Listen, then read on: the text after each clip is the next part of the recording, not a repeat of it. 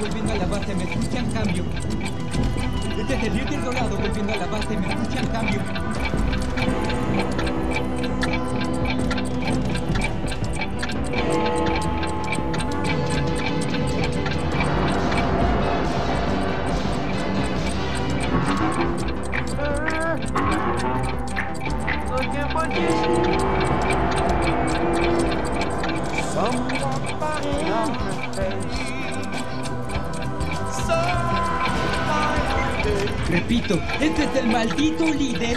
¿Qué?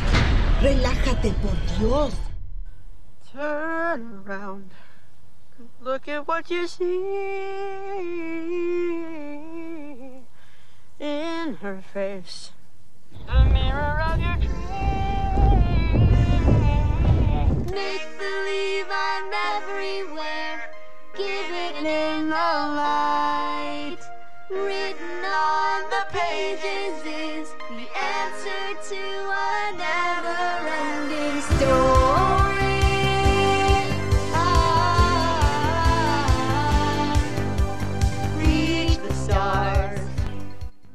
Arrancamos cantando. Arrancamos. Por Dios, qué Por locura, favor, qué cosa hermosa. Esto fue una edición extra, porque no estaba en nuestros planes. No, no, no, no, para pero nada. nos sobrepasó la felicidad. Nosotros nos habíamos mantenido en cada 15 días. Sí, sí, cada Sí. 15 días, y un- un- pero estábamos haciendo mucha seriedad. Sí, Ya teníamos como una angustia. sí, sí, sí. Así que, y, vino esta cosa maravillosa. Cuando uno, la verdad que las mejores cosas son cuando uno las espera tanto. Eh, claro. Porque no teníamos muchas. No, No, la verdad que no, no le teníamos para nada de fe. Es más, hay evidencias a lo largo de varios de los programas, Sí. no solo de Perdidos, sino ese todos donde podemos estar, donde realmente no teníamos muchas ganas. Es más, creo que recién con el último tráiler, por lo menos a mí un poquitito me entusiasmó, pero era como que, nah, Sí, ya no, está no. muy grande, ya nah, nah. Y bueno, pasó todo lo contrario. Una locura, chicos. Creo que locura. si el tema del primer tráiler lo hicieron adrede para que no entusiasme y genere Sí. sorpresa, le salió perfecto. Le salió perfecto. Yo así les cuento, así cada uno cuenta cómo la vio. Yo por una cuestión de trabajo, justo fue un día que no tenía trabajo, uno de mis trabajos que tengo, este, y entonces arranqué muy temprano y hice el binguacheo así, pero furiosísimo, y 3 de la tarde de ese jueves ya la había terminado de ver. Este, y fue una locura. Y ahí era como, bueno, pero había un hubo un montón de gente igual que se despertó temprano para poder Ah, sí. verla. así. Yo buscaba para buscar complicidades. Este, había mucha gente que hizo eso. Este, pero eran los fans más acérrimos. Yo me reconocí como que en realidad fue como un amor a primera vista, porque yo fui con desconfianza. Dije, bueno, miramos los primeros, vamos a ver cómo está. Dije, después dejo. Porque era, arranqué tipo 7 de la mañana y dije, bueno, cuán bueno puede estar. Lo miro uno, no me va a gustar, a las 9 ya está, estamos está. haciendo otra cosa. Una locura. Una locura y estaba esperando que los demás le pasara lo mismo para contarle. La viste, pero era como muy intenso. Ese día a las 4 de la tarde, si ya la terminaste, era como mucho. Sí. A, a mí me pasó, digamos, a- eh, diferente también. Sin, sin entusiasmo miré el primer capítulo, miré, empecé a ver el segundo y después como también en casa se ven, eh, eh, este tipo de cosas se ven eh, juntos, empecé a hacer trampa. Claro. Empecé a rebobinar, rebobiné todos los Ah, capítulos bueno, y a me los mí bajé. me agarraron haciendo eso. Sí. A mí me agarraron eh, queriendo, la- una vez que la terminé de ver, y bueno, era como hago para que no me salte. Sí. Y me metí en una página donde dice cómo borrar la actividad y en medio que estaba cómo borrando mi actividad, me llega un mensaje y dice, ¿a vos te parece? ¿Ya la terminaste? Son las 4 de la tarde. No, no la terminé. Sí, me, me mostró porque le había hecho la captura, sabía que me vio venir. Me dijo, ¿ya la terminaste? Digo, bueno, pero la puedo ver una segunda vez con más atención. Sí, sí, sí. Y una tercera también. Sí, sí, yo creo que sí. Así que yo ya la vi dos veces. ¿Ustedes? Eh, yo, me, yo también, dos veces. Eh, entonces el resto me lo bajé y ¿Ya lo- dos veces? Dos veces. Porque obviamente terminé cebado, Claro. la vi yo solo, y después tuve que poner la mejor cara de.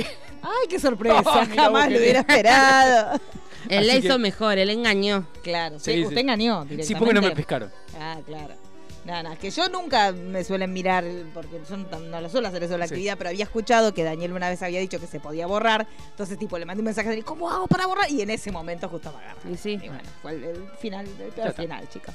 Pero bueno, mucha gente lo vio. Así De hecho, por los números de, de es Netflix, el más alto. Es, es la serie que Es más, más este, hasta ahora más gente la vio y, ma- y ya hasta el día del domingo creo que fue que ellos lo dijeron, 18 millones de personas habían terminado la temporada y 30 y pico mil habían, la habían iniciado pero no la habían terminado todavía. Yo, a mí me pasó algo, digamos, que no, no soy muy amigo de ver eh, eh, capítulos de series desde el celular. Sí. O sea, tenía que venir a la radio y ve- iba viendo el capítulo desde el celular. O sea, era tal la ansiedad. Sí, porque yo te, te metí, te Sí. inoculé, te pegué una inoculación. Sí, sí, sí.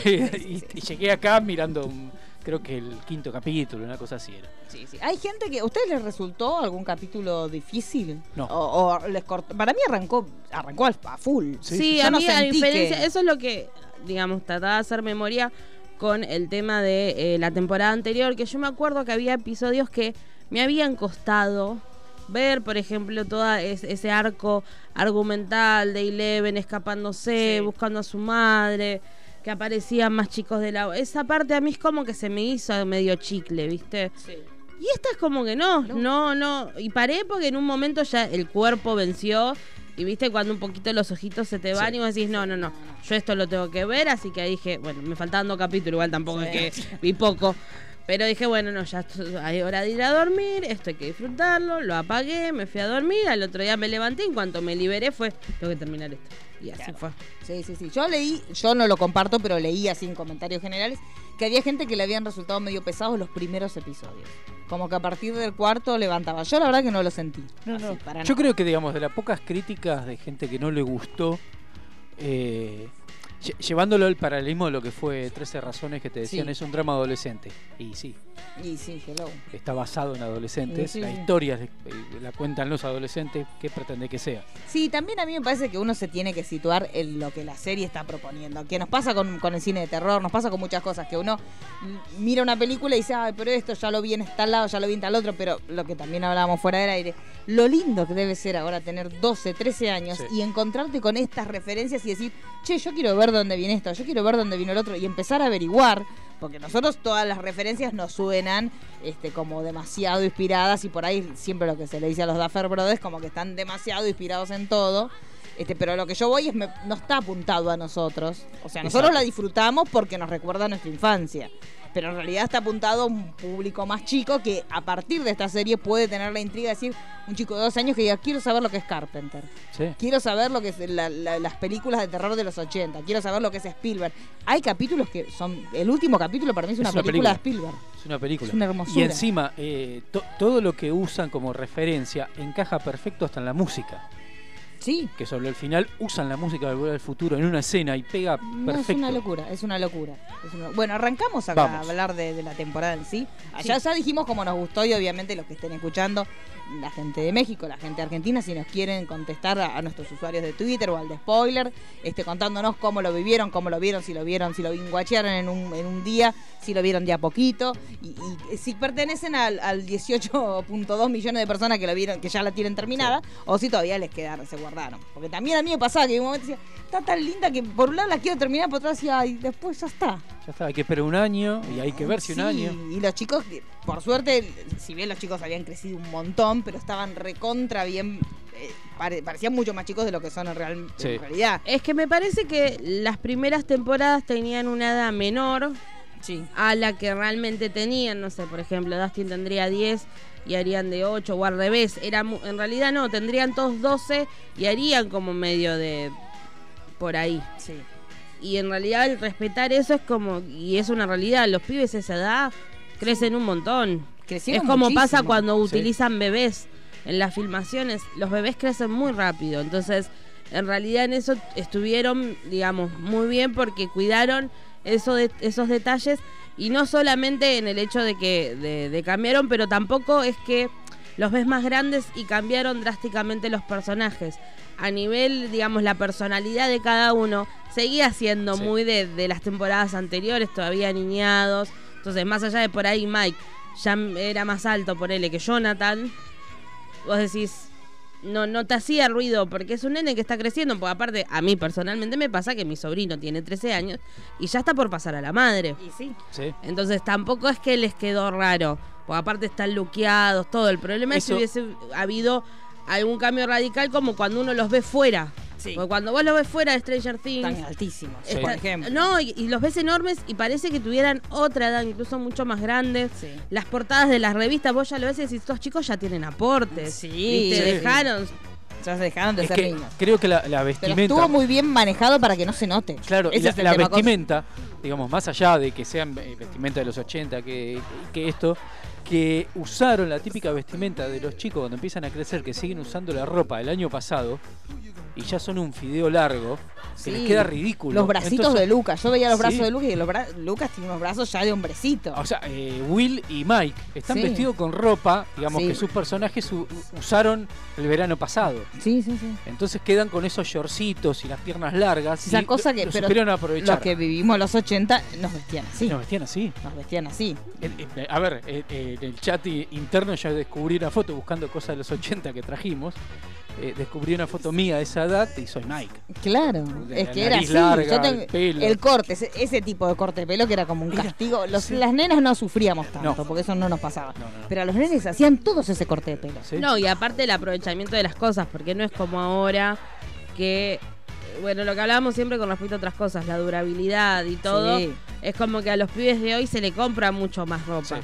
Es como que vos en esa época, en los 80, y lo usabas hasta que no te podía entrar. Digamos, no es que me queda un poquito corto, entras, lo usás. Sí. No Sí, hay ya está. sentía. Y duraba más, más allá de eso, duraba mucho Duraba más. mucho más, sí. Es Y más- aparte uno no elegía. No. Si tenías suerte y tenías un padre muy progre, por ahí sí elegías. O sea, iban a comprar y te decían, este te gusta y vos podés decir, sí, el color, por ejemplo. Sí. Pero en mi familia, por ejemplo, se usaba mucho que nos vestíamos los tres con lo mismo. O sea, mi papá se, porque se compraban un jogging y a Sí. mí me compraban el mismo que ellos. Entonces salíamos los tres vestidos igual, pantalón y campera. Una cosa vergonzosa, pero era así. Yo lo, a lo más que podía aspirar era a elegir el color de lo mío. De lo más. Pero después, obviamente, eso Bueno, a mí me pasaba con mi hermano. Una época que había todo mucho doble, ¿viste? Las mismas calzas en dos tamaños Claro. distintos. las- Sí. Pero si no somos gemelos ni nada, ¿por qué? Bueno, pero ya que aprovechaban, compraban. Compraban. Yo, del, digamos, al tener hermana de, de- de- de- de diferente madre, digamos, no conviví nunca y no me, no me llegó a pasar Claro. eso. Pero sí de heredar ropa, eso sí. Sí, eso sí. Eso sí. Esto es muy de la pobreza, digamos todo. Pero bueno, arranquemos Pero- con la serie. Al final la serie, de- finalmente no habían pasado tantos años, no eran los 90, no. Era el 85. Siempre tuvo razón, Mañana. Sí, es verdad. O sea que no había, porque nosotros habíamos pensado que como los shoppings, que bueno, que por ahí pegaban un salto temporal. Bueno, no. No. La cuestión es que era el año 85, con lo cual los chicos supuestamente no tenían que crecer tanto, pero estuvo bien manejado lo que decíamos, con la ropita, con ese corte de pelo que también infantiliza muchísimo, Sí. por lo menos a los varoncitos. Las nenas, bueno, por- después vimos cómo fueron cambiando, cómo fueron encontrando su estilo, pero bueno, lo cierto era que era el año 1985, con lo cual no había en realidad lo que pasó fue el veranito. Sí. Termi- estaban termi- empezando el verano, este, con el cual ellos habían estado separados y ahí volvimos a reencontrarnos con todos que tenían que estar igual. Eso también fue un... va- Vamos a ver ahora qué pasa, porque el tema es que los chicos, bueno, lo que decimos siempre, crecieron los enanos, en este caso era Sí. terrible. Y digamos, como, como estaba diciendo Daniela, que más allá es que mantuvieron sus personalidades, cada, cada uno con sus cambios. Los, Sí. que no los que no cambian, perdón, Sí, ahora sí. Los que no cambian y los que cambian eh, en demasía, sí, que son Lucas y Mike, que Sí. están tres pasos más adelantados que el Sí. resto. Y ellos todavía quieren jugar a Calabozos y Dragones, quieren jugar a la, a la comunicación sí, de, de con, banda los- civil. con los boquitos. Y los otros dos quieren estar. No le importa nada, pero que también pasaba cuando uno era chico, los, Sí. las primeras nenas o nenes que vos tenías en el colegio que terminaban teniendo un noviecito, eran como que si iban a otro lugar, como que ya estaban en otro nivel, como que si vos seguías jugando, bueno, vos. Pero o sea, era muy de dividirse así, como que los primeros despertares de los nenes era o vos estabas en esa o te quedabas afuera. Y una cosa que me gustó mucho, que, que trabajaron muy bien, era, son los celos grupales. Sí. Por ese tipo de cuestiones. Sí, sí, porque eso también pasa, que el chico que sigue siendo amiguito de sus amigos, pero tiene su primer noviecita, que también la- los noviazgos de esa edad son una cosa hermosa, porque son como todo el ímpetu de, de lo lindo que es tener un novio, pero también era como que no conducían a nada. Sí. Estamos hablando de los 80. Exacto. Vamos a empezar a aclarar, porque ahora Hoy esa es otra edad cosa. es otra cosa. Pero situémonos en el marco, pues yo lo miraba y digo, ahora esa edad ya tan Ya tienen dos nenes. Claro, ya están teniendo chicos, pero en esa época realmente los noviazgos eran eso que veíamos en el primer Era la episodio manito y- de Eleven y Mike, es besito, besito, besito, besito, besito. Lo que te podía llegar a pasar es que tu papá te dijera, che, basta de besito, pero no era más que eso, eran como 25 millones de piquitos dados en, en dos horas, pero no pasaba de ahí. O sea, en realidad la exploración venía más por ese lado, pero Sí. era como muy inocente todo Y la- de la manito todo el tiempo. de la manito todo el tiempo y, y coincide- lo que decías vos también las salidas distintas que son las salidas de novio las salidas con amigos Y en este caso que parece como que Mike, con esta cuestión de que tiene Eleven, de que se tiene que quedar en la casa y no puede ir a lugares públicos, ahí se empieza a separar del grupo. O sea, si quiere estar con ella, como que no la puede llevar a ciertos lugares, entonces se termina como separando Sí. grupo. ¿Qué pasa también? Que encima cuando quedan en hacer algo, que es como arranca el primer capítulo, que ellos lo, están esperando a Mike para Sí. ver eh, em, la película de Romero, se me fue el título. Eh, Day of the Dead. Sí, de Ahí está. Eh, él ya está llegando tarde. Claro, porque él estaba como hasta último Él momento con- estuvo con ella, como ella no podía ir al shopping, porque bueno, después lo vemos que finalmente vence esa traba, pero en principio el padre no la deja, porque bueno, es su lugar público. Que- me encantó la Max como se lo dijo, ¿y qué te puede pasar si tenés poderes?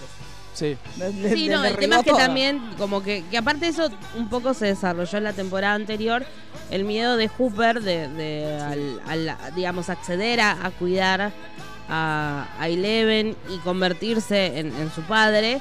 Ya en la primera temporada la gran tensión que había entre ellos dos era la cuestión de que él no quería que nadie supiese que estaba, que ella quería ver a Mike y él le decía pronto, pero nunca la llevaba porque él realmente tenía miedo que estas personas que hicieron los experimentos volviesen para eh, llevársela. Entonces es como que todavía ese temor, si bien la dejó ir al baile, porque en la temporada anterior terminó con el baile y todo, es como que le da miedo de que alguien la pudiera ver, más allá de que eso, ella tiene poderes. Entonces, pero es como que desde el rol del padre también lo entendés, como también entendés todo ese fastidio que tiene en cuanto a que Mike está en la casa y vos decís la puerta abierta y se la cierran, entonces es y, y los momentos por ahí cuando se cierra la puerta la carita de Mike como diciendo no estábamos haciendo No nada, no sé qué te nada". preocupás. Entonces eso también está muy bien trabajado porque era así. Era así, Sí. aparte los padres tenían que poner un límite, pero también el padre que pone el límite es el padre que se pone en contra de los hijos. Entonces hay, y aparte él era un padre como recontra primerizo en todo, porque esta cuestión de tener una hija, primero que ya de por sí Leven era complicada. A eso sumarle la adolescencia y el hormonazo que, nos pasa a todos. Él está, mucha gente le molestó mucho cómo estuvo Cooper en esta temporada. Yo, yo leí muchas críticas como que estaba muy violento. Yo lo que sí no lo vi Yo en fue un momento como nunca relajó. a mí igual sí me pasó, pero para con Joyce en un momento de una escena que a mí sí me hizo ruido, pero también volvemos a lo mismo que eh, hablamos siempre. Uno ya lo ve con una mirada actual y una sensibilidad Sí. actual. Que podrían no haberlo hecho, sí, son decisiones que hacen, pero tampoco es algo irreal No. porque era como se manejaba en la época, como todo el conflicto de la madre de Nancy. Sí. Eran cuestiones de la época. A mí sí, hay cuestiones para con Joyce que sí me hicieron ruido. ¿Sí? Sí, me pareció como un poco agresivo, un poco de más, reforzar ese concepto de porque se están peleando todo el tiempo, tienen una atracción sexual por resolver. Esa parte y sí hace un poco de ruido, es como que ya es un recurso que dejémoslo de usar. Pero no, vos que decías por, por el, el otro que les dice por qué no tienen relaciones, ¿eso? Sí, y ellos como que se quedan Sí. pensando como si nos gustamos, pero se están tratando mal todo el tiempo. Entonces, si bien queda gracioso, Sí, sí. Es como que reforzás un poco el hecho de, viste, si te quiere te maltrata. Y ya es como que es un es algo que deberíamos tratar de no utilizarlo más como recurso. Sí, pero yo, yo no lo sentí así. Yo No, sentí yo que no. el otro lo que veía era la química. Era, Claro. loco, hagan algo. Sí, sí, el sí. tema es que No, justo están Sentí que discutiendo tanto, claro. es que Es se que- lleva a interpretar más por ahí. O sea, yo no, yo yo creo que vi vienen más. por ahí los tiros. Desde el rol de padre no me pareció violento ni nada, sino me pareció un padre de una hija adolescente a la cual Claro. no entiende y no sabe cómo llegar, que está en pleno hormonazo, porque en realidad, digamos, a una madre le pasaría lo mismo, Sí. es una edad complicada para el padre y para el pibe, porque uno fue preadolescente, uno fue adolescente, y vos tampoco terminas de entender lo que te no, pasa. no. Es como si él, básicamente, él la terminó adoptando de grande. Sí. Entonces, todo el proceso de crecimiento, que biológicamente es un proceso, él no lo vivió como un proceso, es de pronto, chau, es esto. Exacto. Y encima una chica que tampoco es una nena Y tan brusco, normal, porque viste que él en claro. un momento habla de, de, de que quiero que volvamos a hacer las torres de Washington. Y Claro. fue el año Sí. anterior. Entonces, Sí. que, que tampoco tuvo tiempo como para darse cuenta que ya está, digamos, yéndose para otro lado. Claro, sí, sí, a mí. Y pero muy eh, volvemos a lo mismo de, de- de mi- de mirar con la mirada de hoy Sí. eh, algo que en los 80 era lo más común hasta en las series de televisión, en la comedia, Luz de Luna. Sí, sí. El hecho de la rivalidad es la atracción de, de esa pareja No, principal. no, no digo que quede mal, pero es un recurso que Claro. listo, ya está, 2019, lo usamos una vez más, no lo volvamos a usar. Pero porque hace estos ruidos y hace que después empiecen todo este tipo de comentarios de no, porque es un viol... está bien, sí, en el contexto se permite y todo, pero vos como creador ya empezás, digamos, es como, me corro de Stranger Things, es como que estamos en una etapa de gente que realmente, sea por convicción o por ser políticamente correcto, decide, eh, digamos, bueno, cambiemos cosas, y otros que los así pasa, pasa. Sí. Es como que acá quedó medio como pasa, pasa, no sé. Supongo en las cabezas de los Duffer, no, no tengo ni idea, ¿viste? Pero yo, es como... yo no lo noté, yo No, lo leí después cuando leí los No, comentarios. yo en el momento sí, porque cuando leí los comentarios dije, yo lo estaba viendo y sí, yo un poco me indigné. Cuando le hace todo el discurso de déjense de pelear y yo dije, Porque fue el mismo discurso que le hizo Nancy Sí, en su momento. Y era, y también, él estaba viendo como que los dos tenían ganas, pero ninguno lo, lo ponía en palabras. sí, pero ahí no había entre Nancy y Sí. Jonathan. No, porque era otra relación. A lo que voy es eso. Me parece que él toma la postura de, chicos, esto está acá. ¿Qué hacemos con esto? Siempre. Sí. Eh, en un caso lo, lo hacían a través de que ellos tenían un ida y vuelta medio de, de- de- de histeriqueo. Y en el caso de Joyce y el otro era como, bueno, que no, no llegaban a concretar nunca. Porque también en, en toda la temporada Joyce nunca le dio tampoco demasiadas señales, salvo al final. Pero en realidad Hooper siempre fue el que estuvo tratando de Sí, buscar en realidad es el como que vínculo. Joyce nunca dio igual señales de Sí. nada ni No. nadie. Ella es muy. No, no, Porque por con. Bob también fue como. No, no, no es que era como una cosa No, yo- romántica. Yo creo que también, digamos, más allá de, la- de las críticas que puede, que puede decir alguien o sentir alguien hacia una decisión de, de cómo afrontarse eh, a, a- a tal o cual personaje, eh, en lo que es el personaje de Hopper, la historia del personaje de Hopper, y no me hace ruido de cómo reaccione por toda No, su porque historia. es bruto, o sea, Es bruto. obvio. Él es como Claro. bruto. Sí. Pero a lo que voy, también entiendo las críticas. Sí, En esta vez no es que digo, están criticando al pedo, no, las entiendo porque a mí también me hizo ruido. Fue lo único que me hizo ruido. Fue como. Me causó gracia todo, pero a la vez fue como. Ya podríamos dejar de usar este tipo de comedia. Para mí. Sí, no, me parece que es re individual. O sea, yo Sí, me la- para de- mí es muy cada Pero no es que, no es que voy No, a no, salir no. a matar a las cebas y Hooper. No, no. Porque me encanta Hooper y no tiene nada que ver. Por Y aparte también yo creo que Como un Hooper... detallecito. Sí, Sí. yo creo que Hooper también tiene que ver con la persona que sufrió mucho y se cerró un montón. Sí, Eso. obvio. Entonces eh, tampoco tiene la canilla abierta de los sentimientos para llevarlos de la manera tal. Yo siento cuando- como que a él le cuesta un montón volver Claro. a querer. Y cuando lo cu- cuando abre esa canilla, que la, la Claro, invita, la, la espera, la invita, la y espera. ella lo deja eh, que Sí. de garpe, ahí es donde también se Y trula. si realmente él fuera un tipo violento y si realmente fuera un tipo tan jodido, cuando Joyce hace lo que hace, él hubiera reaccionado mucho peor Sí. de cómo reaccionó. Yo, yo no soy violenta, no soy jodida, y si a mí me haces eso y yo te estoy esperando en un bar y no venís, y al otro día me golpeas la puerta, nomás Pancho, yo te, no, no te voy a pegar, pero por lo menos No, me voy a no, sentar obvio, con hablar y decir, eso ¿qué lo pasó? entiendo. Es que el Por tema eso. no va a para con Hooper. Yo voy a la situación Sí, de sí. Sí, sí, sí. querer, digamos, Sí, no, yo entiendo hablar el punto, de- ¿no? de- Yo el- eh, lo, lo, lo tuiteó creo Evan Rachel Wood, que ella dijo, es un violento. Yo no digo Yo que leí, sea no, violento, no. no, pero yo no estoy hablando de que Hooper No, no, sea la, la violento. dinámica de la relación La de dinámica de la relación de que porque se pelean tiene que ver actuación sexual, no, se pueden pelear Sí, porque sí, se quieren pelear. No, yo Eso voy a la, a- a la crítica, eh, eh, digamos, exagerado lo que Sí. sienta cada uno, decir él es un violento, a eso iba yo. No, no, Digo, él yo no. creo que, más allá, ponele que sea Es un personaje, tosco. ponele que sea un personaje violento o un personaje como el, el papá de Mike. Sí. Ay, sí, Eh, sí, me claro. pare- a mí me parece mucho más violento el padre de Mike que Claro, Hooper. Porque pero el lo que tiene es que personaje. es tosco. Claro. Es un Sí, personaje que es es un tosco. áspero. Es lo que decís vos, es un chabón que sufrió mucho, se replegó. Entonces le cuesta, pero ya con el trato, ya cuando en un pueblo entero le están diciendo loca a Joyce Sí. y él dijo, no, bueno, pará, vamos a investigarte, sigo Sí. en esta, ya te das cuenta Sí. que no. El papá de Mike, sin embargo, sí me parece mucho Claro. más violento, que destrata a la mujer, Sí. no tiene idea de los hijos. Es como que, mm, vos decís, Claro, a lo que voy yo a decir, más allá de la crítica que puede llegar a- o, o lo que puede sentir alguien, digamos, son personajes que cuentan una historia. Sí. Eh, aflojemos un poco. Sí, a en mí ese sentido sí, estoy hablando con la crítica excesiva de O sea, la- que mí- fue un violento, a eso me refiero. sí. A mí me parece como que, la, bueno, lo decimos siempre, la sociedad se construye en un montón de lugares. Sí. Las ficciones, por ejemplo, hay un montón de medidas que son como muy populistas, como decir, bueno, que no fumen más, o sea, hay ciertas cosas que son medio estúpidas.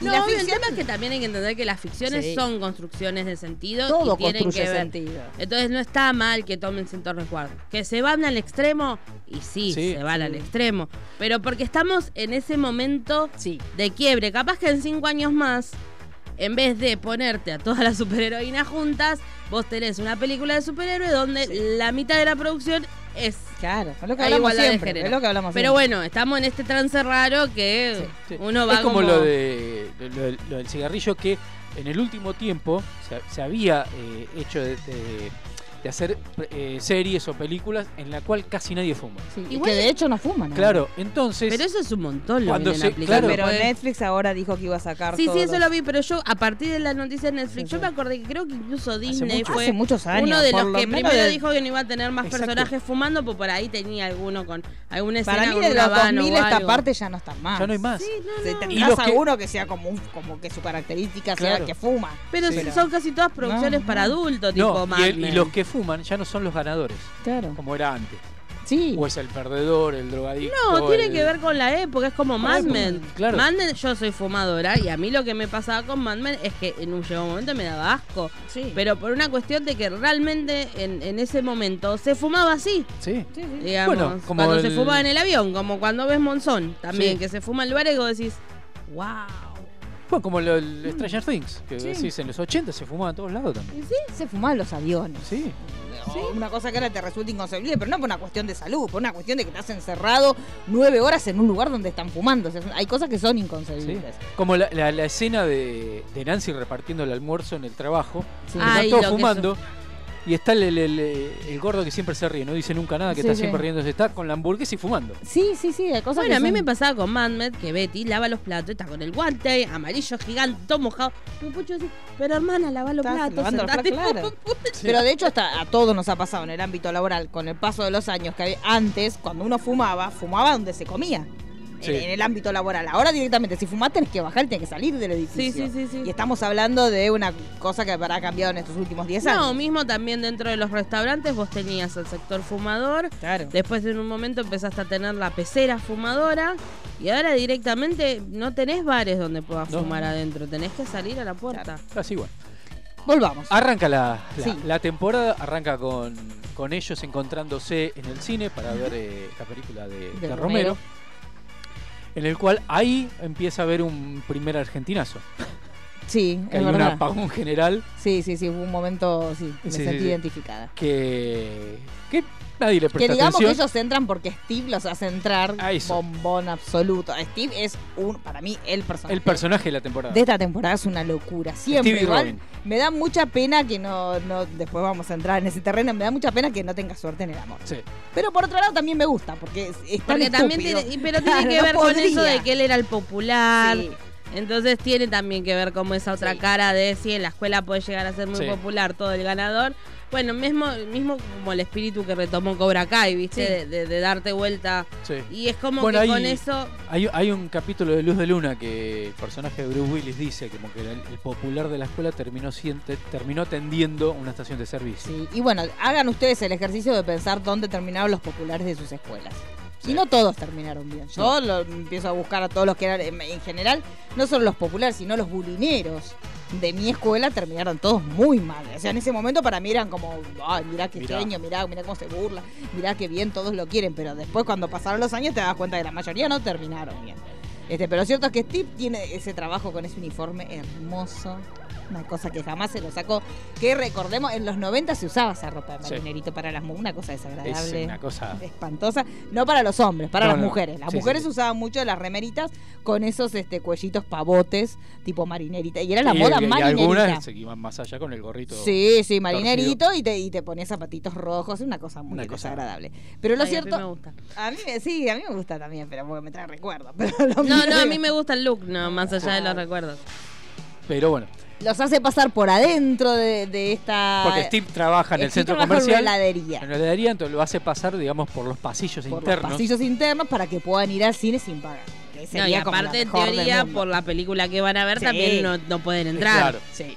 Y encima, detalle de esa película que está el afiche que dice eh, preestreno. Preestreno, o sea que porque la gente que se pone así a buscarle el pelo al huevo. Claro. Bueno, no, sí, está bien. Porque si no, estrenó no se después, estrenó, pero- era preestreno, No, amigo, papu. es un preestreno, ahí Claro. te lo está diciendo. Así que los niños entran a ver esa película, pero ni bien se sientan, chac, se corta la Se luz. corta la luz. Pero se corta la luz por un ratito. Nada. Unos minutitos. Pero En igualmente nada. ellos están todos a los gritos, lo que haríamos todos si se corta la luz. Fue como un, uy, se cortó la luz, volvió la luz. ¡ah! Sí, Y felicidad y seguimos Nadie se acordó. Y ahí es donde empieza, digamos, la trama principal de esta temporada, que es gente haciendo experimentos, unos rusos, porque arranca con unos rusos Sí. un año antes. Todos emocionados 84. porque dijimos Chernobyl volvió. Un momento de felicidad. Estamos a un año de la catástrofe de Chernobyl y ya, Ya, estaban es haciendo especulaciones de que lo de Chernobyl pasó por esto. Ay, qué hermosura. Que es una hermosura. Pero, pero bueno, nos damos cuenta que eh, están, siguen haciendo experimentos, queriendo abrir eh, la famosa grieta que había armado, ah, armado, eh, abierto, Cerrado, sí. que había cerrado, perdón, eh, y que empezaba todo de nuevo. Claro, aparentemente iba a empezar todo de nuevo y entonces ahí como que a todos nos agarró. Pero con esta cosa que hasta ahora no habíamos visto, este, este tema de la Guerra Fría, que para los que también eso está, es muy lindo para los que son más chicos, que no lo vivieron como Sí. lo vivíamos nosotros. Nosotros todo lo que consumíamos en esa época, todo estaba teñido con esta cuestión de la Guerra Fría. Que también ahora cuando hablamos eh, el tema de Chernobyl, si bien no, no tiene nada que ver, pero sí, toda la información y todo estaba teñido con esta cuestión de los rusos son malos, los rusos hacen cosas malas. Entonces, en ese momento el fantasma de los rusos era como lo peor que te podía pasar. Entonces, y encima fantasma de Y algo más allá. nuclear y Sí. ruso. Era como Oh. lo peor de los dos mundos. Bueno, sí, muchas de las críticas que yo leí fue respecto a esto de, de la incorporación de los rusos, que para mí no me parece para No. nada fallado, digamos, No. va bien, porque aparte también era una realidad que se vivió en esos años, que había, más allá de la Guerra Fría y, y el peligro inminente de ataque, había a nivel, eh, digamos, ¿qué sería? Sí, construcciones nucleares, Sí. una competencia constante Total. entre lo que era Sí. Estados Unidos y Rusia. Entonces, si Estados Unidos largaba una bombita llamada 1, la Rusia te iba a largar una bombita llamada 2. Sí, sí, sí. Que bueno, fue menos, más o menos lo que pasó con respecto a la NASA y los Exacto. distintos avances, eh, digamos, que hubo también en Rusia. Por Rusia también tuvo viajes don- a la Luna, podríamos decir, pero llegó a tener como muy desarrollado todo lo que es científico. Entonces eso está, re- esto está muy bien. Está, muy bien. Aparte es, eh, es la época, lo que, lo que estamos diciendo, más allá de, de- de lo que uno pueda llegar a decir, ah, la, típica crítica, ah, estos yankees siempre mirando. Sí, No. Pero era la competencia la- de los años la car- 80 era sí. Estados Unidos contra Rusia, Rusia contra Estados Unidos. Y de hecho desde los 60 que la venían arrastrando. Toda la carrera espacial Sí. tenía que ver con eso. Es más, cuando los rusos se enojaron por la serie de Chernobyl, ¿qué dijeron? Vamos a hacer nuestra propia serie porque Claro. había un infiltrado Claro. Yankee en el día que explotó. Estaba totalmente. Y así como Así después. día de hoy sigue, si vos fueras un niño, no sé, de los 2000 ibas a pensar en los ataques terroristas en otros términos. O sea, cada Sí. generación tenía sus propios temores que estaban construidos por las ficciones, por la música, por todo. Entonces, en ese momento era el mayor temor. Y si pasaba algo, era enseguida los rusos. Sí. Y, y, eh, de hecho, si uno ahora se pone a revisar todas las ficciones de esa época, eran ridículas la Todas, bajada. y Rambo peleaba contra los rusos. Claro, todas, todas. Eh, es más, la Red estructura, la estructura que cuando ellos están buscando el ruso, eh, Steve y Dustin, Sí. que Dustin le dice tiene que ser alto, rubio y sin son- que, que no sonría. Que no porque era el estereotipo. Era el estereotipo de ellos, de claro. ellos. Y ellos tenían, el norteamericano era el tipo muy simpático, elocuente, familiero. Claro. Entonces tenías un montón de paradigmas que, lo- que se consumían desde chicos tan chiquitos como Dustin. Sí. Entonces las ficciones parecían inocentes y de inocentes no tenían nada porque tenían una bajada de línea que era... Es más, el, el supuesto ruso que ellos van siguiendo Es hermoso. es muy parecido al de Duro de Matar. Sí, sí, sí, sí, sí, me muero. igual me- casi muero. Sí. Cuando, cuando entró esa, esa- Porque también tenía eso, que los hombres, eh, había como, también Travolta tenía una Sí. película que era que era una cosa rarísima, porque por un lado se suponía que tenían que ser sexys, pero eran tan ridículos como se vestían, porque esas musculosas cavadas, que eran Sí. como el antilíbido, porque por un lado vos te decís, bueno, el tipo está haciendo gimnasia, tiene que ser una bomba atómica, una super sexy, y tenían unos cuerpos que eran hermosos, pero hasta las mujeres también, las mujeres Sí. que están tomando esa clase de jazzercise. Sí. Este, era esa cosa de ponerse la ma- las calzas brillantes sí, y la malla arriba, una cosa Aparte, ridícula, la incómoda. malla, la malla no, no la vedetina. Claro, era Yo vi eso y rarísimo. dije, no debe ser cómodo. No, no era cómodo. No, no. Y aparte, sí, bueno, no, no- tenía, no sé si tenían calentadores, no, me- no llegué a mirarlos. Creo que sí. Me creo parece sí. que sí, que Pues algunos se sí. usaba muchísimo. Tenías Sí. como un mix, era muy flash dance. Claro, era muy flash dance, es verdad. Pero a las chicas más o menos era sexy. Porque era sexy. O sea, si vos te ponías una calza y encima te ponías como una vedetina loca, era, Era. como atractivo. Pero los tipos no, No, eran no, no. atractivos. Que eran unos tarados parecían con esas musculos. Una cosa horrible. Pero es como la remerita con el nudito. La de pupera, la pupera, Sí. claro. Uno lo veía lindo porque eran lindos los chicos que se ponían eso, pero era una ridiculez Sí, ese look. Pero bueno, ¿tenemos algunos audios para ponernos en tema? Tenemos, eh, digamos, eh, para marcar algún- algunas situaciones, digamos, personales de los Sí. perso- eh, personales de los personajes. Sí, duplica. En este, en este caso, Nancy y Jonathan, que Eso sí me llamó la atención. están trabajando juntos en el Sí, no, pero a mí me llamó la atención el tema del pernocte. Sí. Igual Nancy como que en realidad se metió de escondidas. Sí, y Sí. hermosa la, la escena. Raro eso. La- hermosa la escena porque es volver al futuro. Esa escena. Sí, Que sí, se ella quedan saliendo. dormidos, él sí. vistiéndose, cayéndose como Marty Sí, McFly. sí, sí, eso me gustó, pero yo me quedé pensando, digo, mirá en esa Mirá vos. época, que ella se quedara a dormir, porque yo supongo que la madre... Lo que pasa es que Joyce como madre, digamos todos, chicos, Eh. Es bastante dejada. Sí, Esa familia es un despelote. sí, no, es un porque los chicos no van a la- ¿no? dejada. No, ella es muy fre ella hace mucho ru- esa gente que hace mucho ruido cuando hace algo, pero no sabe si está haciendo mucho.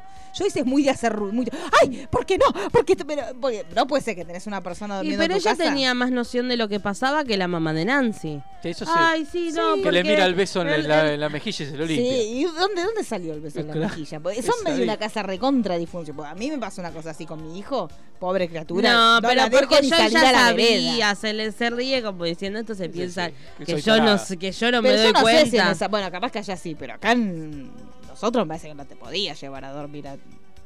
Depende de la casa, depende, Depende de la casa, padres. pero en líneas generales que te lleves a dormir a tu noviecito, No, no, no. era como de avanzada. Sí, No, pero no. era más pro, es siempre suelen ser como más permisivos las casas de los varones Sí. a que venga la novia que la casa de las novias Que que, vaya vayan los varón. novios. Sí, Así que tampoco está tan mal. Sí, sí. Pero bueno, está esa situación que los dos trabajan juntos en el en el home sí. eh, el El diario local. el diario local. Y mientras van al trabajo, ¿Puedes ir más rápido? ¿Quieres que se averíe? Tenemos suerte de que esto aún funcione. En serio, Jonathan, no puedo llegar tarde. Más bien no podemos llegar tarde. No, yo no puedo llegar tarde. Tú les agradas no importa lo que hagas. Oye, también les agradas. Sí, les agrada que soy una máquina repartidora de café. No les agrado ni me respetan. Como un ser humano que vive, respira y tiene Oye, cerebro. Solo, solo tienes que ser paciente, ¿ok? Se aferran a sus costumbres, pero cuando vean que tienes talento como escritora, entrarán en razón. No necesito un discurso motivacional, Jonathan. Ahora, por favor, ¿puedes ir más rápido? Ok.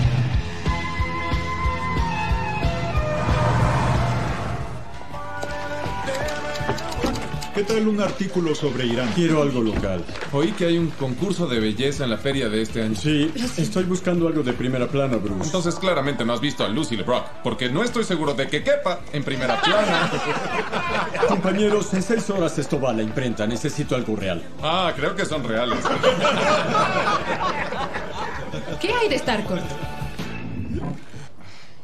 Ah, estaba pensando. Ah, todos aman el centro comercial, pero ¿cuántos negocios pequeños han cerrado desde que abrió? Cinco en la calle Main, al menos. Está cambiando la vida de nuestro pueblo y la, La forma en muerte que. del pequeño pueblo estadounidense. Me gusta. Me gusta mucho. Pero creo que tengo algo aún más picante. Es sobre la mostaza que falta en mi hamburguesa. ¿Crees que podría seguir las pistas y resolver el caso del condimento desaparecido, Nancy Drew? Lo siento. Cuidado, amigo, podría estar tras tu puesto. Bueno, y otra vez los chistes, lo que decíamos, Sí. es este machismo así como descontrolado que ella propone. Pues también lo cierto es que pasaba mucho, que también pasa ahora. Cuando vienen estos grandes malls también a las ciudades o estos grandes lugares, que los pequeños comercios se empiezan, Empiezan a venir abajo. Entonces lo que pasa en, la en Hawkins justamente es eso. Abre este mall, que era la época donde empiezan a abrir los grandes shoppings, que la gente hasta ese momento no existían. La gente empieza a ir a esos shoppings y los pequeños comercios empiezan, Empiezan a morir. Entonces, que eh, sigue pasando, por ejemplo, en, en Sí. nuestra ciudad con los supermercados grandes. claro, Que empiezan a eliminar, o ya eliminaron a los pequeños almacenes. a los pequeños almacenes. Esto es algo similar. Y, y aparte la relación laboral en un pequeño diario Sí. en el cual mm, tampoco hay mucha noticia. No, no, porque son pequeñas. Y ella ve que está esta, esta posibilidad de contarla, pero bueno, obviamente todo lo que propone ella termina en la burla de los demás. Y en el sobrenombre que se extiende durante toda la, toda la temporada, que es Nancy Drew, Claro. la referencia.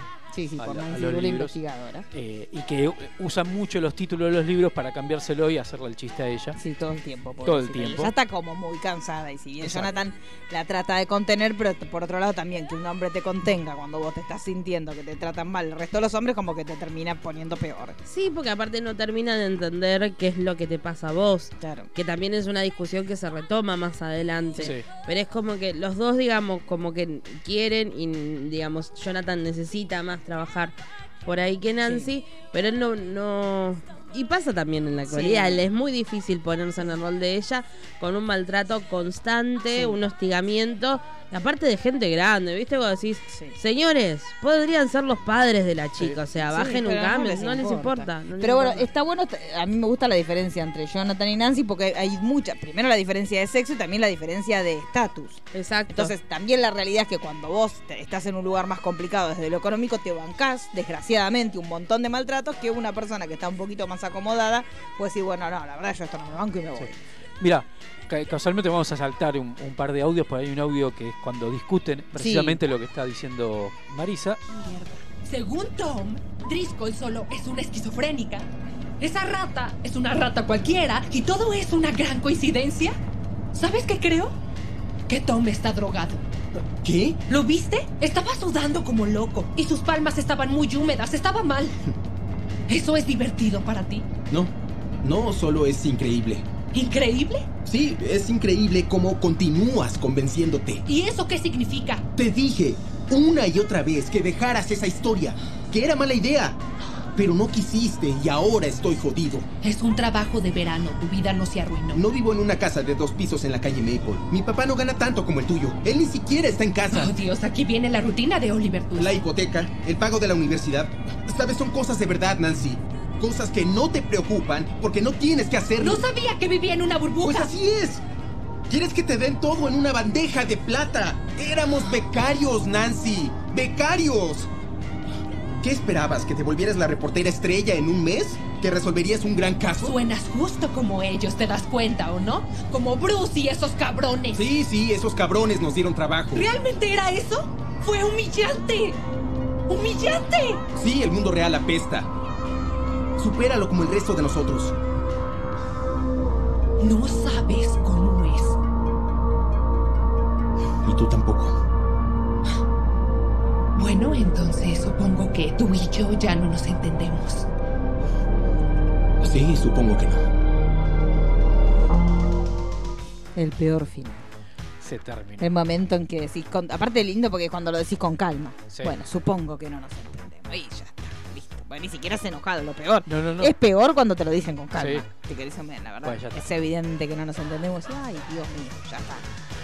Pero lo, lo interesante de esta discusión, más allá de la postura, es que los dos tienen razón. Sí, los dos tienen Los razón. dos tienen razón. Y ella cuando va a la casa y habla con la madre, le termina diciendo, creo que Jonathan tiene razón. Sí, sí. Es que los dos tienen razón y los dos, digamos, eh, no pueden entender al otro. Sí. Eso es lo que tiene, porque ella está, digamos, en un lugar más privilegiado a nivel económico, donde en realidad ella está trabajando netamente para ella, porque eh, no pudo entrar a la universidad Sí. o porque en realidad en esa época también el periodismo era de oficio, no es que tenías universidades de, de periodismo. Y él es como que, claro, Joyce trabaja en un comercio donde el shopping lo vio afectado porque no es que tiene tanta clientela, tiene, ayuda mucho en la casa. Entonces sí, son roles completamente distintos que ella no puede llegar a entender porque no sufre esa necesidad.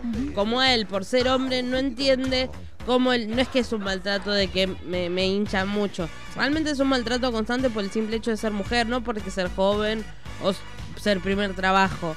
Es por ser mujer. Sí. Sí. Sí, sí, eso me gustó. Y, también me gustó que se metieron en ese terreno y que marcaron como otra edad que hasta acá no la habíamos visto más que en el tema de amoroso, decir, uy, sí, Nancy con este, Nancy con...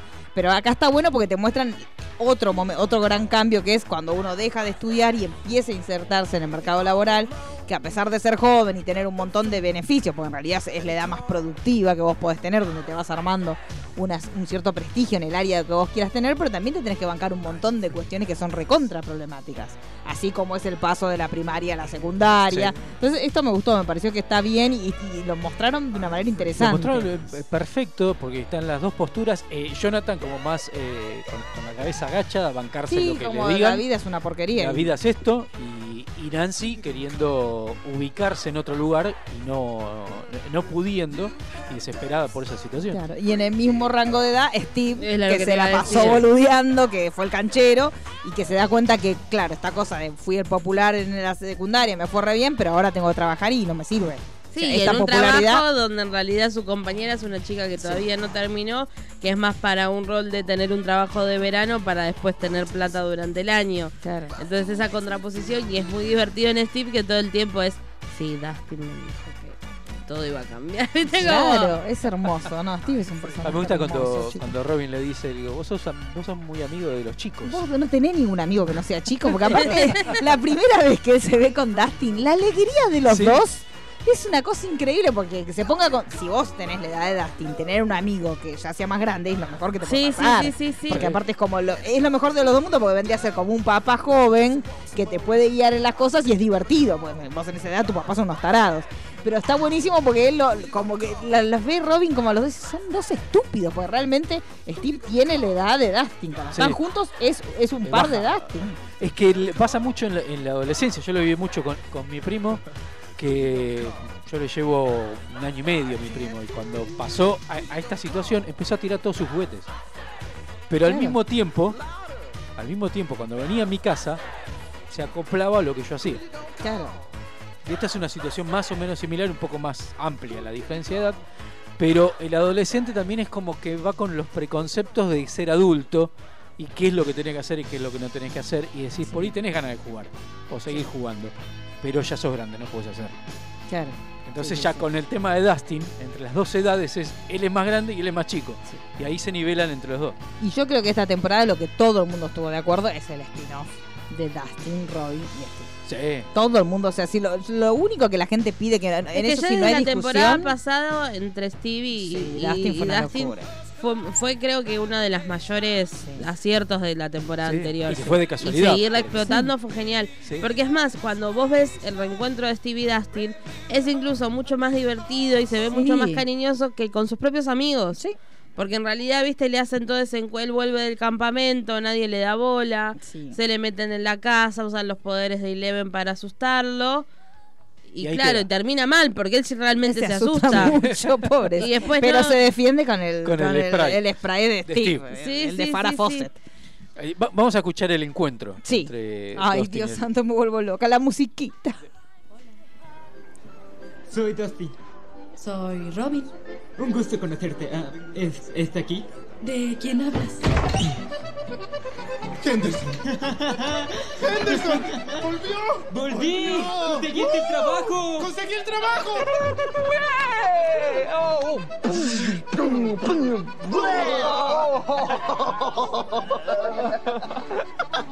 Ah. Eres amigo de muchos niños, ¿verdad? No, no puede ser más guapa que Phoebe Cates, no. Y es brillante. Y no le importó que mis perlas reales aún no salieran. Dice que besar es mejor sin dientes. ¡Wow! ¡Qué bueno! Sí. Estoy orgulloso de ti, amigo. Es, es algo romántico. Es como. ¡Wow! ¿De verdad puedes comer todo lo que quieras de esto? Sí, por supuesto. Aunque no es buena idea para mí, debo estar en forma para las chicas. Sí, ¿y ¿cómo te va en eso? Ignórala. Es genial. No lo es. Entonces, ¿dónde están los otros, cabeza hueca? Me abandonaron ayer. No. El día que regresé. ¿Puedes creer esa mierda? Ah, ¿Es en Te serio? lo juro por Dios. Aunque se van a arrepentir. Y mucho. Cuando no compartan mi gloria. ¿Gloria? ¿Cuál, cuál gloria? Anoche. Estaba intentando contactar a Susie. Oh, mm, mm. Y, ah,